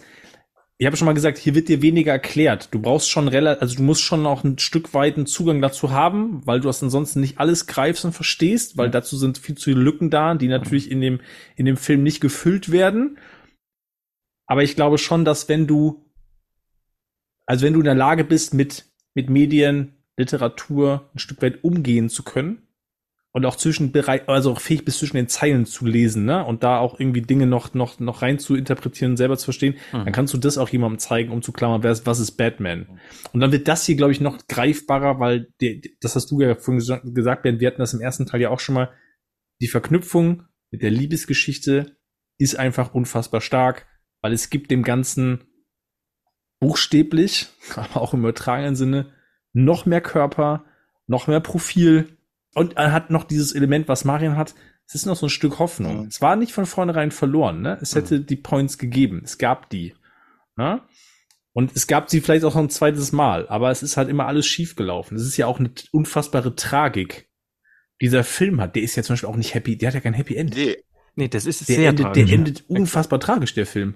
Ja. Ne? Sie sind beide alleine. Auch da ist ja wieder die Spiegelung. Andrea sagt, sie ist alleine. Parallel in der Montage davor sehen wir Batman, wie er alleine auf dem Dach steht und wird von seinem, wird, hat noch das Zeichen, Mhm. dass sie ihn ruft, aber alleine ist er trotzdem. Ja. Ne? Alfred ist da, aber ihr, ihr wisst, was ich meine, ne? Ist Mhm. trotzdem ist er alleine am Ende. Aber Andrea hat tatsächlich noch die Chance, nochmal glücklich zu werden, weil ihre Mission ist beendet, während die Mission von Bruce ja weitergeht. Die ist ja nicht beendet, weil die wird ja ewig weitergehen. Das, ich finde diesen Fatalismus am Ende eigentlich sehr genial, weil sie ist zwar allein auf dem Boot, aber sie hat ihre Mission beendet. Sie könnte, was wir natürlich nicht wissen, rein theoretisch bestände die Möglichkeit, dass sie nochmal ein neues Leben anfängt, während sein Leben definitiv so weitergehen wird, wie es jetzt, wie es jetzt ist. Ich glaube aber, das Ende deutet genau darauf hin, dass das eben nicht mehr geht, weil sie das innerlich, sie kriegt es innerlich nicht mehr, sie kommt nicht in den alten Modus zurück. genau. In ihr ist ja auch was gestorben. In ihr ist ja nicht nur der Vater gestorben, auch in ihr ist ja was es gestorben. könnte, sage ich ja. Ich sage, es könnte Ja, ja. ja. Das, Wir müssen auch noch, ich will auch noch mal was korrigieren, was Henning vorhin gesagt hat. Ähm, der Tod des Vaters ist nicht ihr erst, der erste Tod eine, eines das stimmt. Angehörigen. Die Mutter sondern sie ist, sondern ja. die hat es mit, sondern die Mutter und das hat sie besser kompensiert, vielleicht wegen des Vaters, ne? So, sondern das Ja. hat sie kompensiert, wie das, wie das Leute tun halt. Also wie Und vielleicht, weil es nicht die Sünder. verschuldet war durch irgendwen, ne? Also, oder? auch möglich. Das Ja, wissen wir ja nicht. Das, das, das, das, das kriegen wir nicht gelernt. Ja, aber ob das jetzt Thema. nur Ja, eine, eine Krankheit ist oder sonst irgendwas, das kann ja manchmal auch viel schlimmer sein, als wenn ich quasi ne, einen Anhaltspunkt habe. Das ist doof, Leid zu vergleichen gewissermaßen. Mhm. Ähm, so, und da hat es ja schon mal ordentlich kompensiert. Und das ist, wie du sagst, sie ist jetzt halt erwachsen und dann sagt sie sich, ja, fuck it, ich bring die jetzt einfach alle um, weil was soll ich jetzt sonst noch, ne? Was, was soll ich jetzt quasi sonst noch machen, so ungefähr? Und merkt, dass sie, jetzt ist sie über diesen Punkt drüber, die bringt Leute um und das ist halt auch das, wo sie dann nicht mehr zurück kann. Also sie kriegt diese, diese Gefühligkeit und dieses, ich führe ein normales Leben Ja. selber gar nicht mehr hin. Etwas, was sie aber in Bruce immer noch wecken kann, erstaunlicherweise. Genau. Ne? Und die hätten zusammen, weiß man nicht, Ja. hätten vielleicht zusammen hätten sie die Chance noch, wissen wir nicht. Hm. Gehen wir aber eher nicht davon aus, weil sonst würde sie es ja wahrscheinlich probieren, weil sie könnte ja, ne? Ja. Sie, glaube ich, weiß ja aber auch, dass wahrscheinlich der Weg zu, zu ihm zurück wahrscheinlich aus seiner Sicht auch schwierig werden würde, Ja, ja. weil sie natürlich sie jetzt auch für ihn ja auch eine Schwelle übertreten hat, ne? Wir wissen ja auch noch nicht, da kommen wir können wir gleich mal hin, wir wissen ja auch nicht, was hat, hat am Ende von diesem Film weißt du auch nicht, was hat sie mit Joker gemacht. mhm. Ja. Auch das löst der Film ja nicht auf, ne? Ja. Wir kommen ja gleich noch mal im Vermächtnis dazu, dass es da ja im Nachklapp noch Dinge gab. Aber jetzt, wenn du den Film so beendest, müsstest du davon ausgehen, sie hat Joker getötet. Das ist das, was der Film zumindest impliziert, weil er löst es nicht auf, ne? Und auch da ist ja, ja jetzt auch, und sie hat ja bereits getötet. Es ist jetzt nicht so, ne? Sie hat ja schon vorher als Phantom getötet. Ist auch die Frage, ähm, inwieweit der dann Kanon sein kann, der Film, ne? Also wenn du es jetzt Ja. so stehen lassen würdest, Mhm. Ginge nicht eigentlich. wäre es schon schwierig, ne? Und wie gesagt, also sie hat, also allein durch diese Verbindung mit ihr ist es ja dazu gekommen, dass Batman quasi plötzlich zu, zu so einer eigenen Grenzüberschreitung kommt und sie ja selber so einen Fatalismus entwickelt. Ähm, Hauptsache der Joker stirbt jetzt, also das ist so das allerletzte. Also ich, dieser Film ist mega wichtig, um zu verstehen, warum Batman Batman ist und wer er ist und wie er ist und so und gerade für die Animated Series. Also deswegen ist es für mich ein Must-to-have-Film. Ja, äh, als ich den Film das erste Mal wahrgenommen habe, war ich, ja, werde ich so 14, 15 gewesen sein. Ich, wär- ich habe den Film nicht so aufgenommen, wie wir es jetzt hier gemacht haben.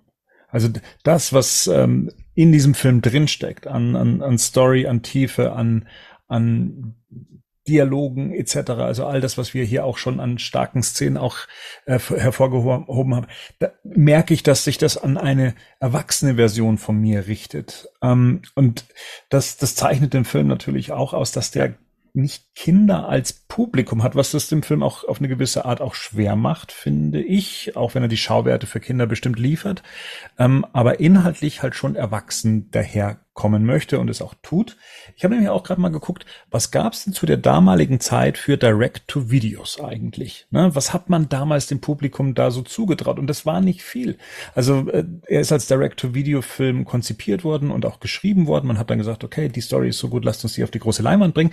Aber damals war eigentlich so die Qualität im, im in einem Land vor unserer Zeit. Da gab es äh, damals ein Direct-to-Video dazu. Mhm. Oder zu Aladdin gab es damals ein Direct-to-Video, das war der Return of Jafar, den es da damals gab. Aber viel mehr gab es da damals nicht. Ja, und das war natürlich alles auf so einem äh, auf Kinder zugeschnittenem Niveau, sage ich mal. Und das, das finde ich, das zeichnet den Film und vor allem noch die Macher äh, noch mehr aus, dass man sowas ja. mh, mit diesem Anspruch rausbringen wollte. Total. ich meine, das Ding hat ja in Deutschland auch eine FSK 12. Das ist ja auch mhm. für einen Zeichentrickfilm jetzt nicht, nicht so gewöhnlich. Und man muss natürlich, man muss auch die, die, den, muss ja den Zeitpunkt berücksichtigen. Ich meine, ja. heute ist Animation. Richtig. Ja auch, hat ja auch einen ganz anderen Stellenwert als ja. damals. Ne? Mhm. Also damals hast du, glaube ich, ganz klar gehabt, was gab's? Es gab Zeichentrickfilme, das waren Disney-Filme in der Regel plus ja. vielleicht noch im Land vor unserer Zeit und solche Sachen, ne? Mhm. Und irgendwie vielleicht noch das ein oder andere, was es noch gab, parallel, was bekannter war, was nicht Disney war.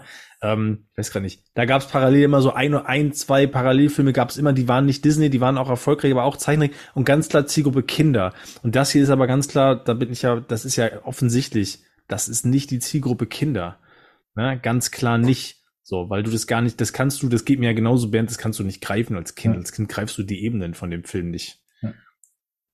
Beim letzten Einhorn bin ich mir nicht sicher. Der hat, glaube ich, auch schon den Anspruch, ja. äh, nicht die Disney-Zielgruppe ja. ähm, abzugreifen, sondern auch ein reiferes Publikum anzusprechen, denke ich. Naja, Disney, also reiferes Publikum, das, das kommt immer manchmal so drauf an. Wenn ich jetzt an Basil denke, der mhm. Mäusedetektiv, mhm. dann ist mir das immer noch so in Erinnerung mit, ja, das ist ein Trickfilm und der ist auch für Kinder konzipiert tatsächlich, aber der hat schon ganz, der hat schon einen ganz anderen Ton. Irgendwie, ja. der war mir schon recht der war mir schon recht, ja, vielleicht so düster war der jetzt. Na doch, der war schon, der war schon recht düster. War bei Taran auch, ist aber Disney ist ja noch ja, zurückgerudert, weil das halt keine mhm. Erfolge waren. Das ist ja auch dieser Basel war kein großer Erfolg. Das haben sie dann alles wieder zurückgeschraubt. Ich möchte noch kurz zurückschrauben. Also mir ging es ja auch gar nicht jetzt um die großen mhm. Disney-Produktionen oder die großen ja. Filme. Da gibt's ja auch ganz tolle und zauberhafte Sachen, da wo Erwachsene wie Kinder auch ihren Spaß haben können. Mhm. Wie gesagt, das hier war ein Direct-to-Video basierend ja. auf einer Animationsserie und dann noch das Thema Superhelden auch noch mit dabei. Also da, da kommen auch ganz viele Sachen wieder zusammen in, zu einer Zeit, in der man gerade mal die ähm, Batman-Filme so äh, vor Augen hatte, aber eigentlich nicht nicht viel mehr. Also da ist das schon zumindest in diesem Genre, glaube ich, eine, eine Pionierarbeit, weil ich kann mich jetzt an keinen Spider-Man-Film ja. in dieser Größe. Nein, nein, nein gibt's nicht. Absolut. Aber ich meine, wir haben ja davon geredet, dass ja Batman als Kinofilm 89 ja. überhaupt erstmal den Anspruch hatte. Und ich meine, wir haben jetzt bei Dark Knight Returns darüber gesprochen, dass in den 80ern überhaupt erstmal das Thema Comic-Medium für Erwachsene überhaupt erstmal aufgekommen ist. Ich meine, wir sind hier auf einer Zeitschiene unterwegs. Das kann ja mit heutzutage nicht vergleichen. Mhm. Das ist ja, ne? Das ist auch alles mega knapp beieinander. Ja, genau. Und aber Superhelden, was für einen Standard, Dicht. was für einen Stand ja. hatten die, ne? Für welche Zielgruppe war das Medium gedacht? Comics, dann auch Zeichentrick, also alles so eine Schiene, wo du ja, und das haben wir ja schon mal gesagt, die Animated Series ja ganz sicher dazu beigetragen hat, auch die Serie schon. Und dieser Film, ganz sicher, also es ist auf jeden Fall mutig und es ist sehr ambitioniert. Ja. Ne? Und es ist ja schon ein Signal des Studios zu sagen, das Ding bringen wir ins Kino. Ja. Also ich meine, das würde auch dazu sagen, ne? wo man auch sieht, okay, damals hatte bei Warner offensichtlich noch, äh, hatten noch irgendwie findige, kundige Leute Kontrolle, weil äh, da hat man offensichtlich erkannt, was das für eine Qualität ist. Anhand des Drehbuchs, muss man ja, dazu sagen. Genau. Und anhand ja. der Macher, das, was sie schon gemacht hatten. Ne? Ich meine, es hat mhm. ja was mit Vertrauen in das zu tun. Ja. Okay, das sind die Macher der Animated Series, wir sehen, was da gerade passiert. Und das hat ein gewisses Potenzial, ne? Aber du hast, ich, ich glaube, dass die, die Macher selber, äh, die dann wirklich mit so einer großen Ernsthaftigkeit reingegangen sind, letztes Mal haben wir es erzählt, die wollten Batman-Content machen und die wollten mhm. Batman-Content machen, den man sich abends anschaut.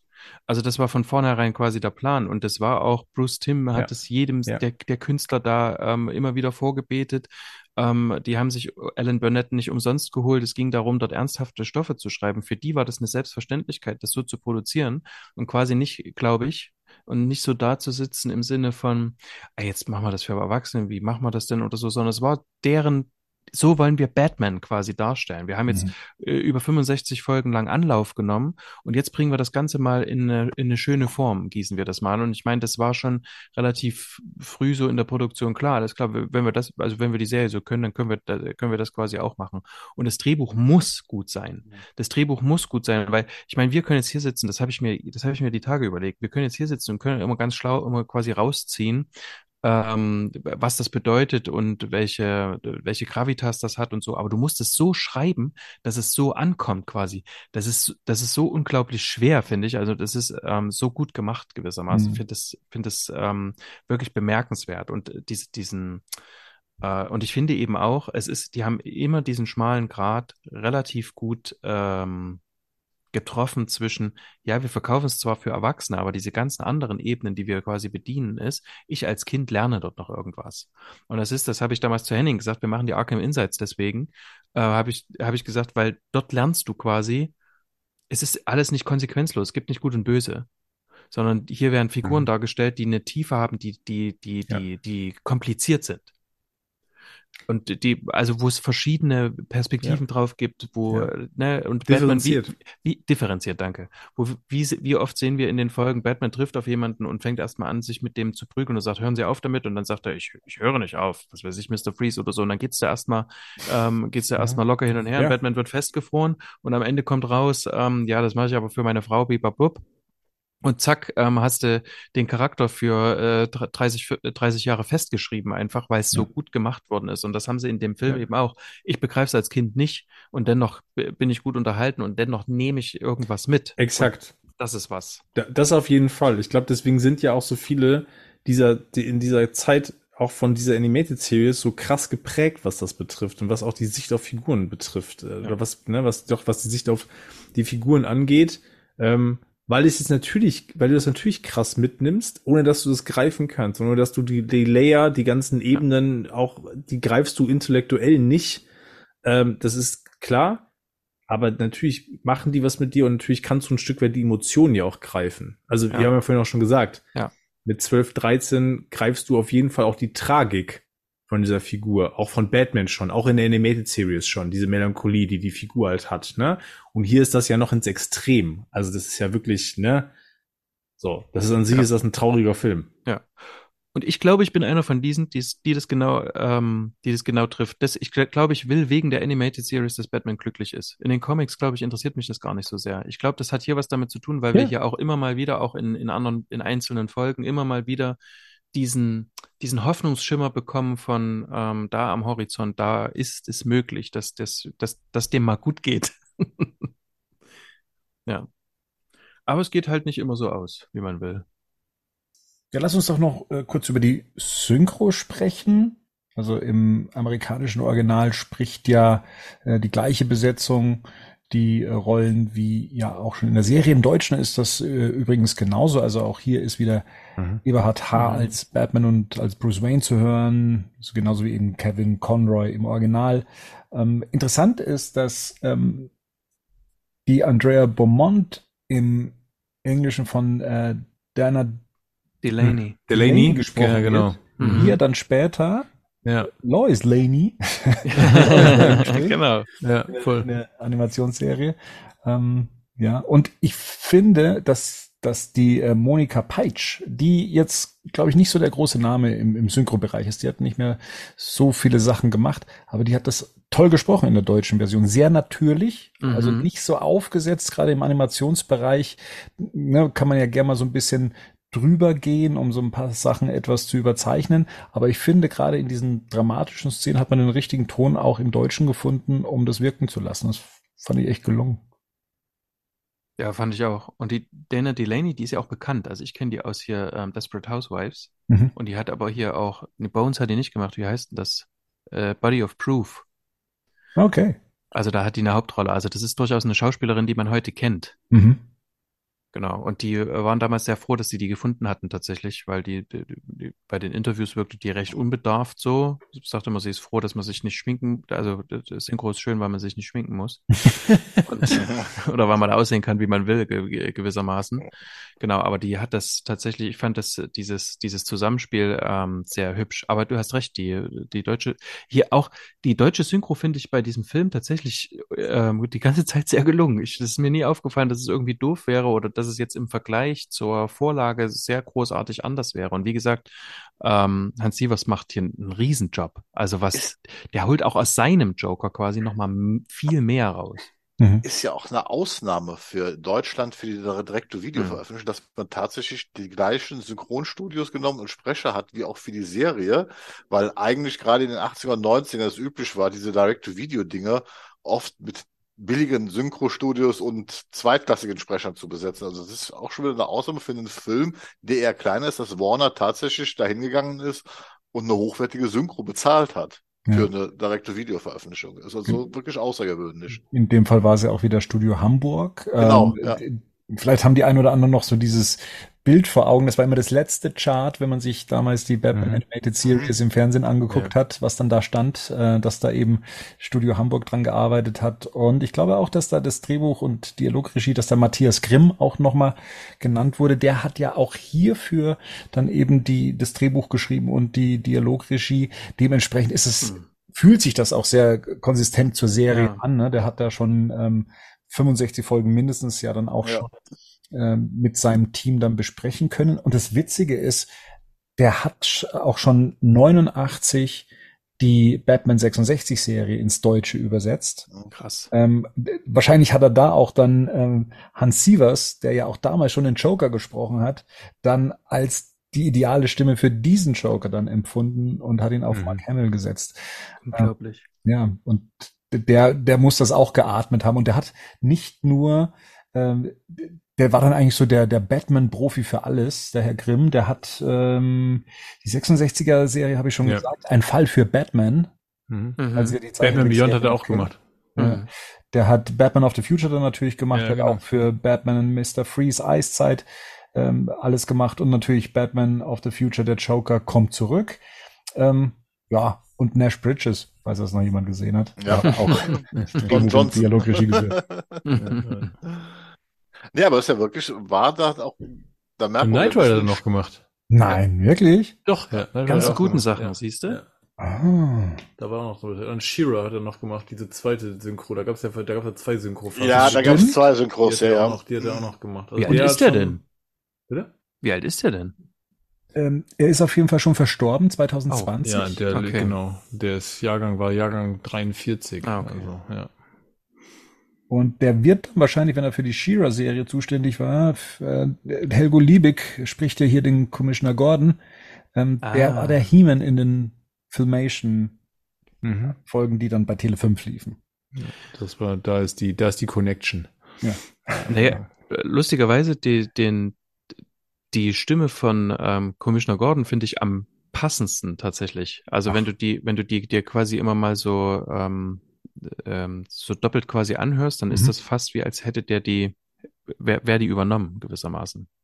Hier taucht er ja nur nicht so viel auf, der Commissioner. Das stimmt. Aber selbst da passt die Synchro sehr gut. Ja, aber wir haben das schon mal gesagt, es ist ja, es ist, wir haben das glaube ich auch im Rahmen der Animated Series schon gesagt, auch da ist ja das Gleiche, ne? Die Synchro ist schon hochwertig. Ja. Ähm, Ja. Sicherlich, sicherlich natürlich hier und da mit ein paar, ja, vielleicht mit ein paar mehr, mehr Abstrichen aufgrund natürlich des Gesamtvolumens, wenn du eine Serie mit, mit so viel Folgen hast, das ist klar, aber der, der Kern, Ja. äh, der Hauptcast ist da schon gut. Ähm, entsprechend ist er natürlich mit denselben Sprechern hier auch hochkarätig besetzt und Also- das Voice Acting ist sowohl in der Synchro als auch im Original, das ist einfach, besser kannst du es ja nicht mehr machen. Wollen wir mal über den Erfolg des Films sprechen? Ja. Wie wir ja schon gesagt haben, er kam damals am 25. Dezember 93 in die US-Kinos. Ähm, übers Budget habe ich immer noch nicht mehr rausgefunden. Ähm, da gab es zwischen zwei bis sechs Millionen alles, was ich gelesen habe. Das Einspiel war halt jetzt nicht so berühmt, muss man dazu sagen. Ähm, es hat dann in der Start äh, lief in 1506 Kinos ab und äh, hat dann über die Feiertage 1,2 Millionen Dollar eingespielt und insgesamt ist er dann bei 5,8 Millionen Dollar gelandet. Er lief bis zum 10. Februar 94 in den Kinos dann doch noch. Ähm, wurde dann rausgenommen, damit er dann, glaube ich, im, ah, jetzt bin ich mir nicht ganz sicher, aber ich glaube im April dann direkt auf Video erschienen ist. Die Kritiken, die waren toll, muss man dazu sagen, auch die nachgereichten. Also da gibt's ja dieses berühmte ähm, Kritiker-Duo äh, Gene Siskel und äh, Roger Ebert. Sagt vielleicht dem einen oder anderen was. Die waren gehasst und gefürchtet von den äh, Filmemachern, wenn die ihre Kritiken damals rausgebracht haben. Und ähm, da wurde dann auch gesagt, äh, dass, und das war gerade zu der Zeit, als Batman Forever rauskam, und dann haben sie erst den Film später dann entdeckt, dass äh, sie es schade finden, dass sie den Film erst zu spät für sich entdeckt haben, weil das ähm, da weitaus mehr drin steckt, Story-wise und so weiter, ähm, als es zum Beispiel bei den großen ähm, Kinofilmen, die aus Hollywood kamen. Das ist so, was äh, die, die Kritiken auch so weitestgehend dann auch unterstrichen haben. Ähm, in Deutschland ist der Film ja direkt auf Video erschienen. Über den Erfolg hierzulande kann ich so gar nichts sagen. Also weder wie oft der Film verkauft wurde, geliehen wurde oder dann eben auch später auf RTL dann gesehen wurde. Da liegen mir leider keine Zahlen vor.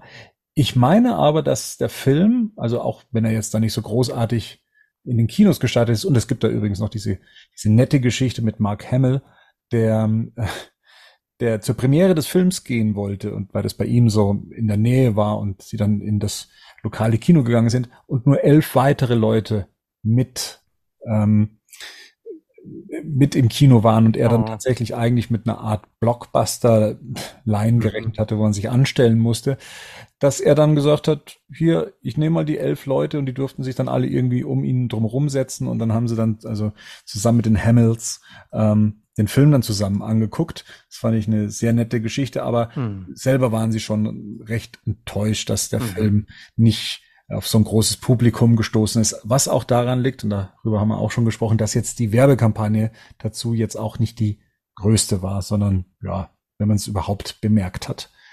Hm, was den Film damals begleitet hat, das war ja eine Actionfigurenreihe. Das kam so als Merchandise aus. Weiß nicht, hattet ihr Figuren damals aus der Mask of the Phantasm Reihe von Kenner?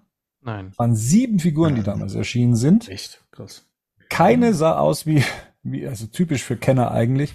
Äh, keine sah, war nach dem Farbschema, wie es im Film vorkam, zumindest was die Batman-Figuren anging.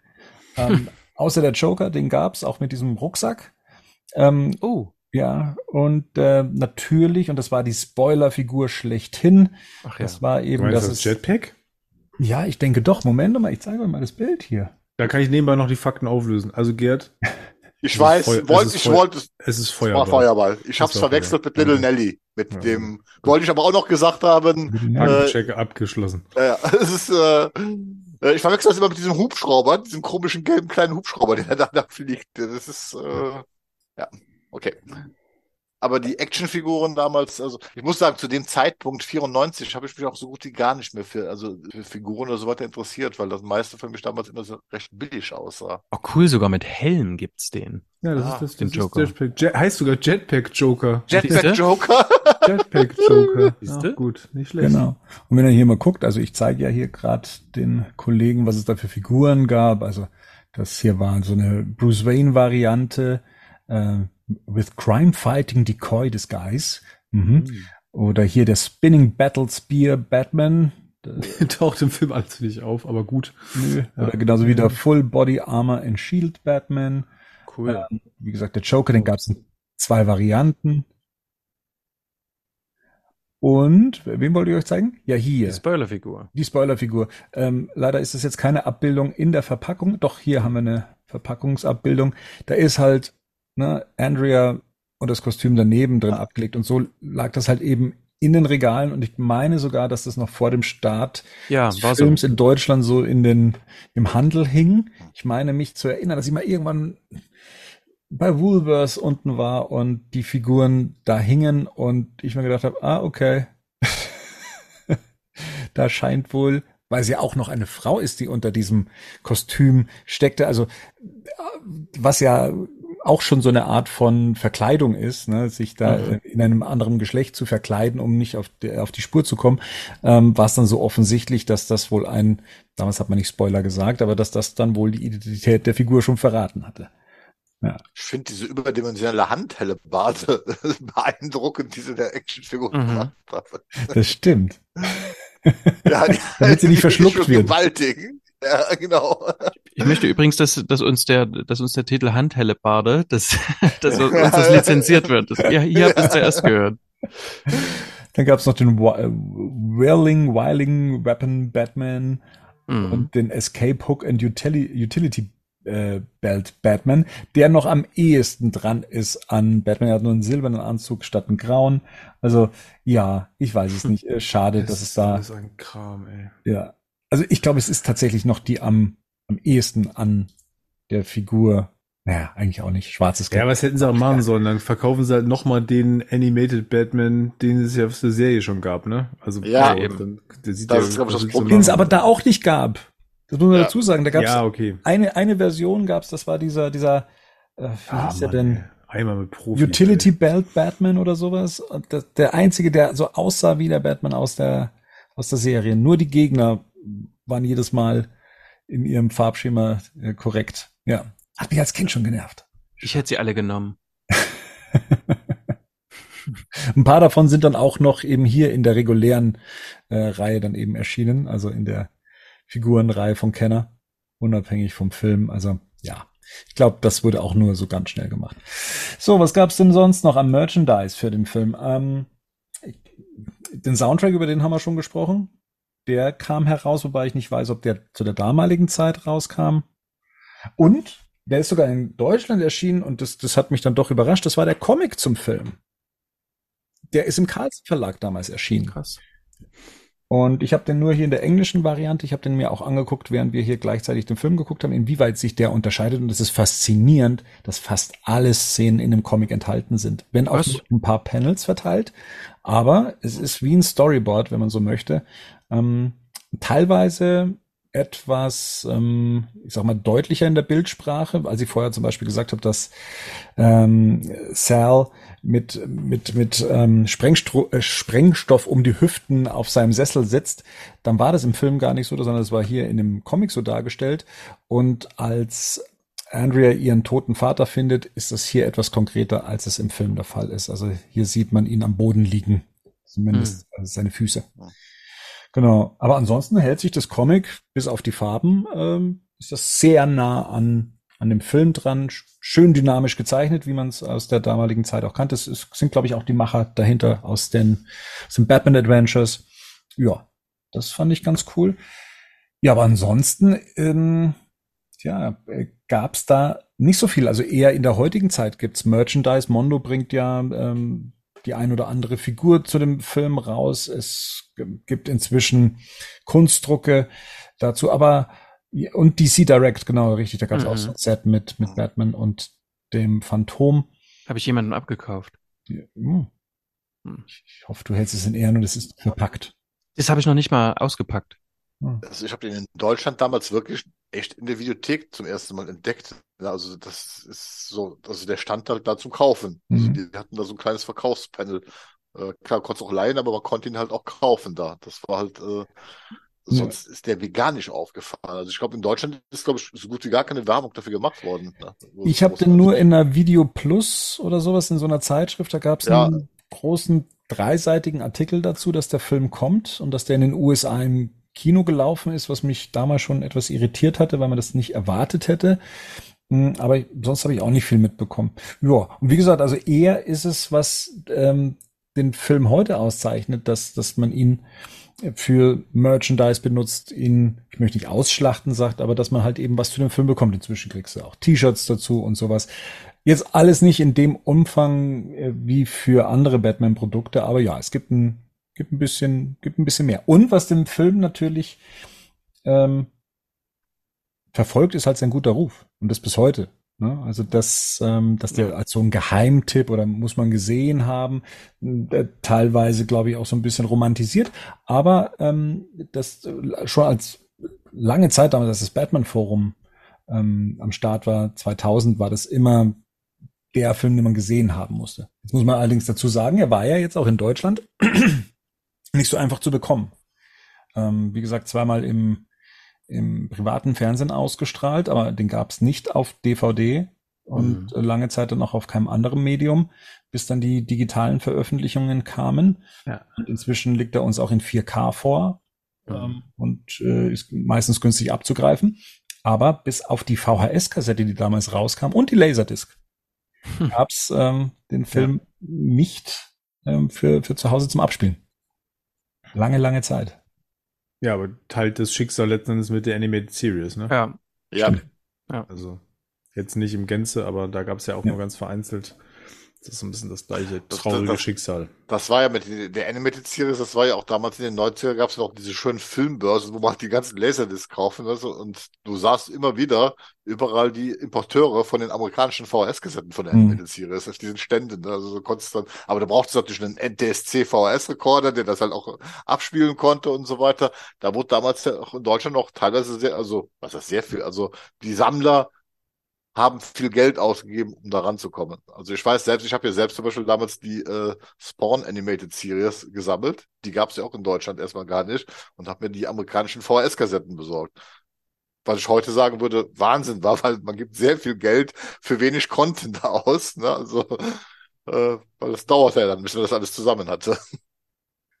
Wie wurde es denn inhaltlich fortgesetzt? Also ich weiß, es gab Comics, in denen das Phantom nochmal vorkam und ich kann Mhm. mich an eine, sondern jetzt bin ich mir nicht sicher, ob es eine, ob es eine Justice League Unlimited Folge war oder eine Batman Beyond Folge, in der das Phantom in gealterter Form auch nochmal eine Rolle spielte.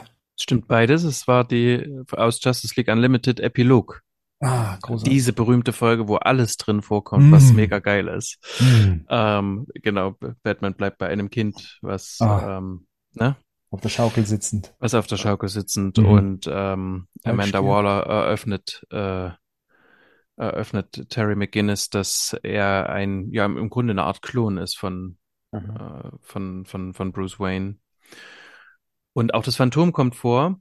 Und zwar ist es dort so, dass die, dass, dass, dass das Phantom von Waller angeheuert wurde, Terry McGinnis Vater zu töten.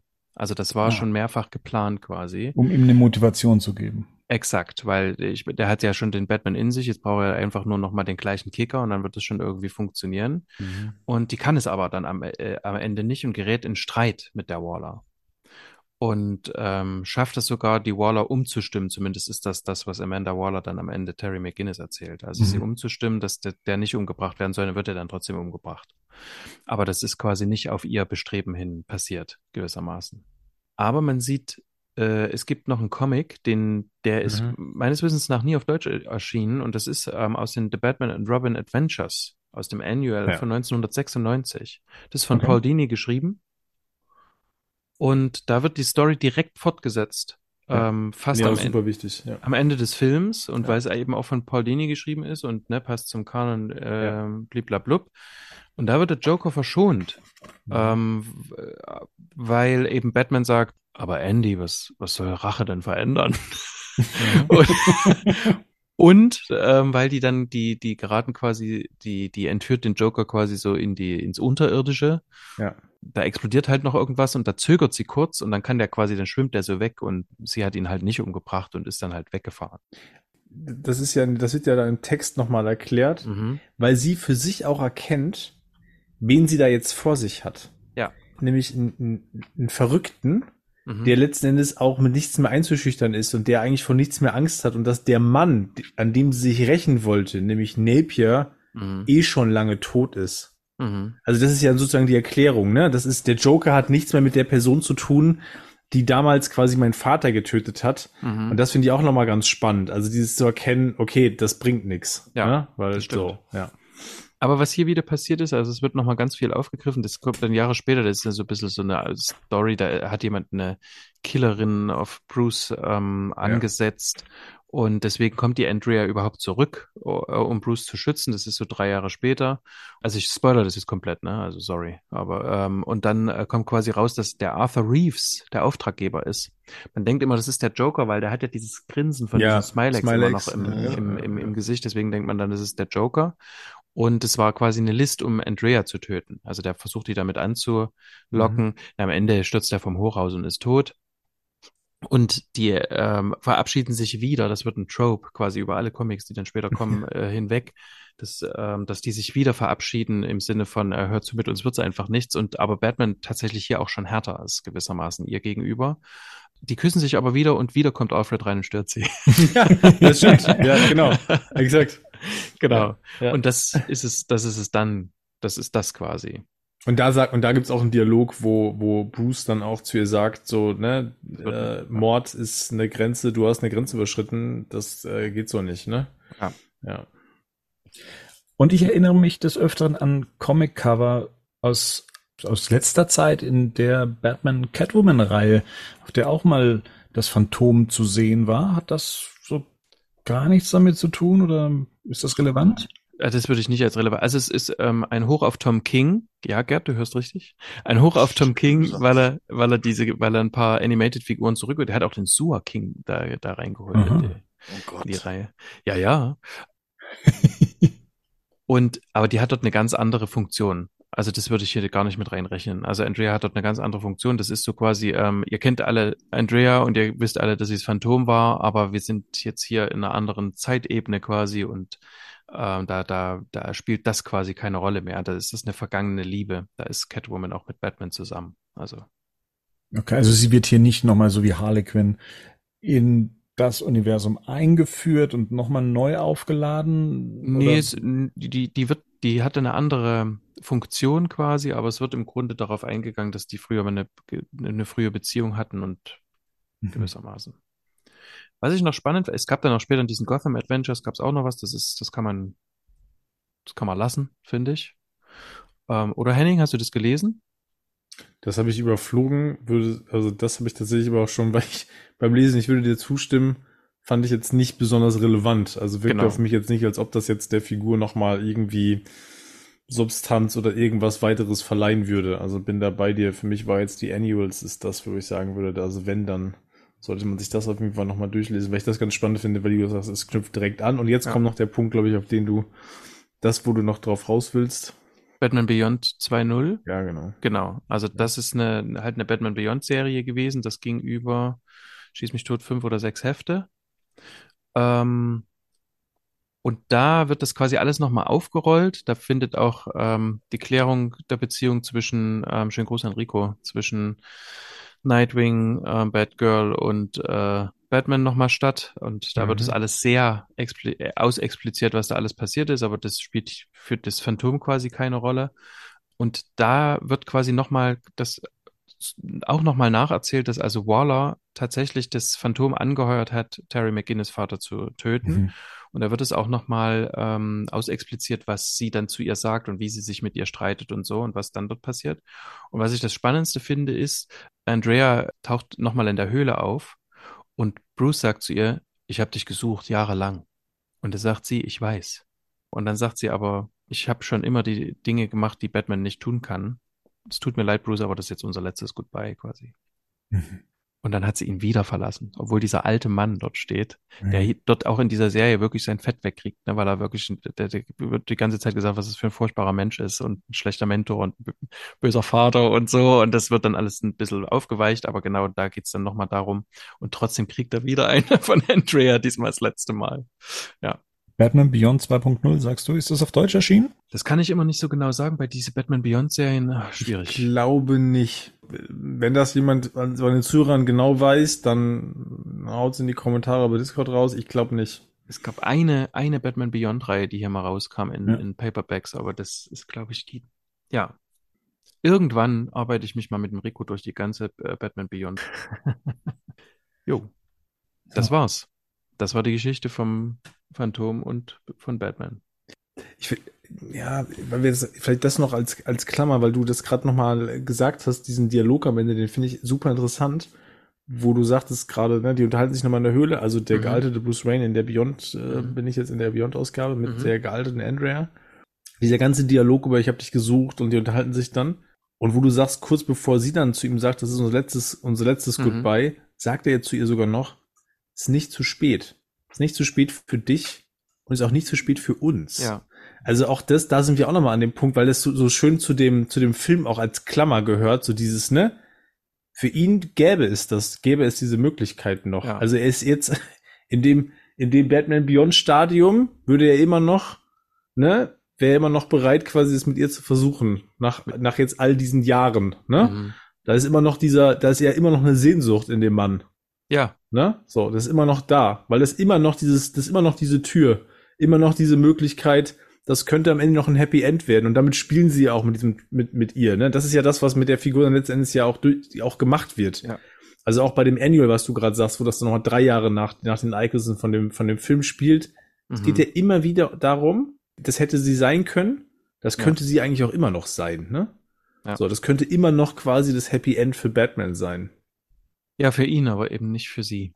Genau, ja, genau, weil sie das nicht, genau, ja. Das ist ja interessant, weil die Figur, Voll. das ist in der Figur noch mal stärker angelegt als in allen anderen weiblichen Charakteren, die wir rund um Batman haben, mit denen er ja durchaus auch Beziehung hat, ne? Also, Ja. so, das ist aber da diese Figur, ich meine, klar, die wurde ja auch nur dafür kreiert. Und man hat das dann auch, ne, in den, in den weiteren äh, Verwendungen auch immer wieder konsequent Mhm. bespielt, ne? Exakt. Hier küssen sie sich aber nicht und niemand kommt rein. Das ist ein bisschen schade. Genau, Alfred ist ja auch nicht mehr da. Ja, Alfred nicht, aber Ja, ja, gut. Hätte jemand anders sein können. Ja, damit haben wir auch einen der ganz großen Wünsche unserer Hörer ja erfüllt, endlich über Batman und das Phantom in seiner Gänze zu sprechen. Ich hoffe, wir sind dem Ganzen auch gerecht geworden. Dann ist ja tatsächlich die Frage, was, was bleibt denn da noch? Das war ja immer so eins der ganz großen Ziele, die wir angehen wollten.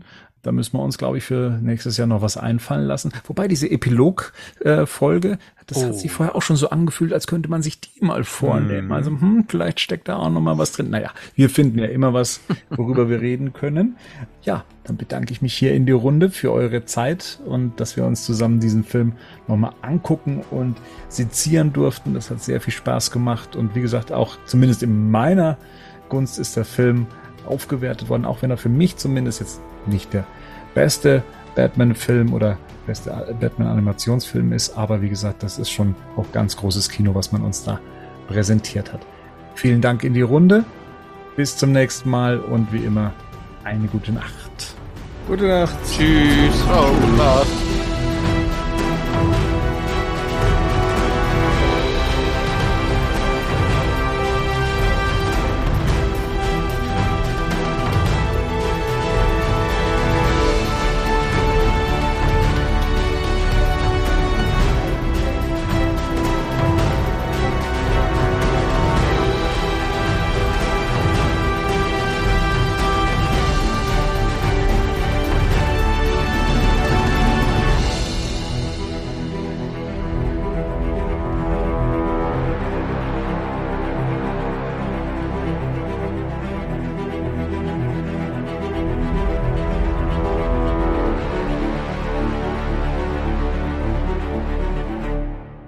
Batman News Badcast ist ein Podcast-Projekt von Fans für Fans. Batmannews.de und der Badcast stehen nicht in Verbindung mit Warner Bros. oder DC Comics.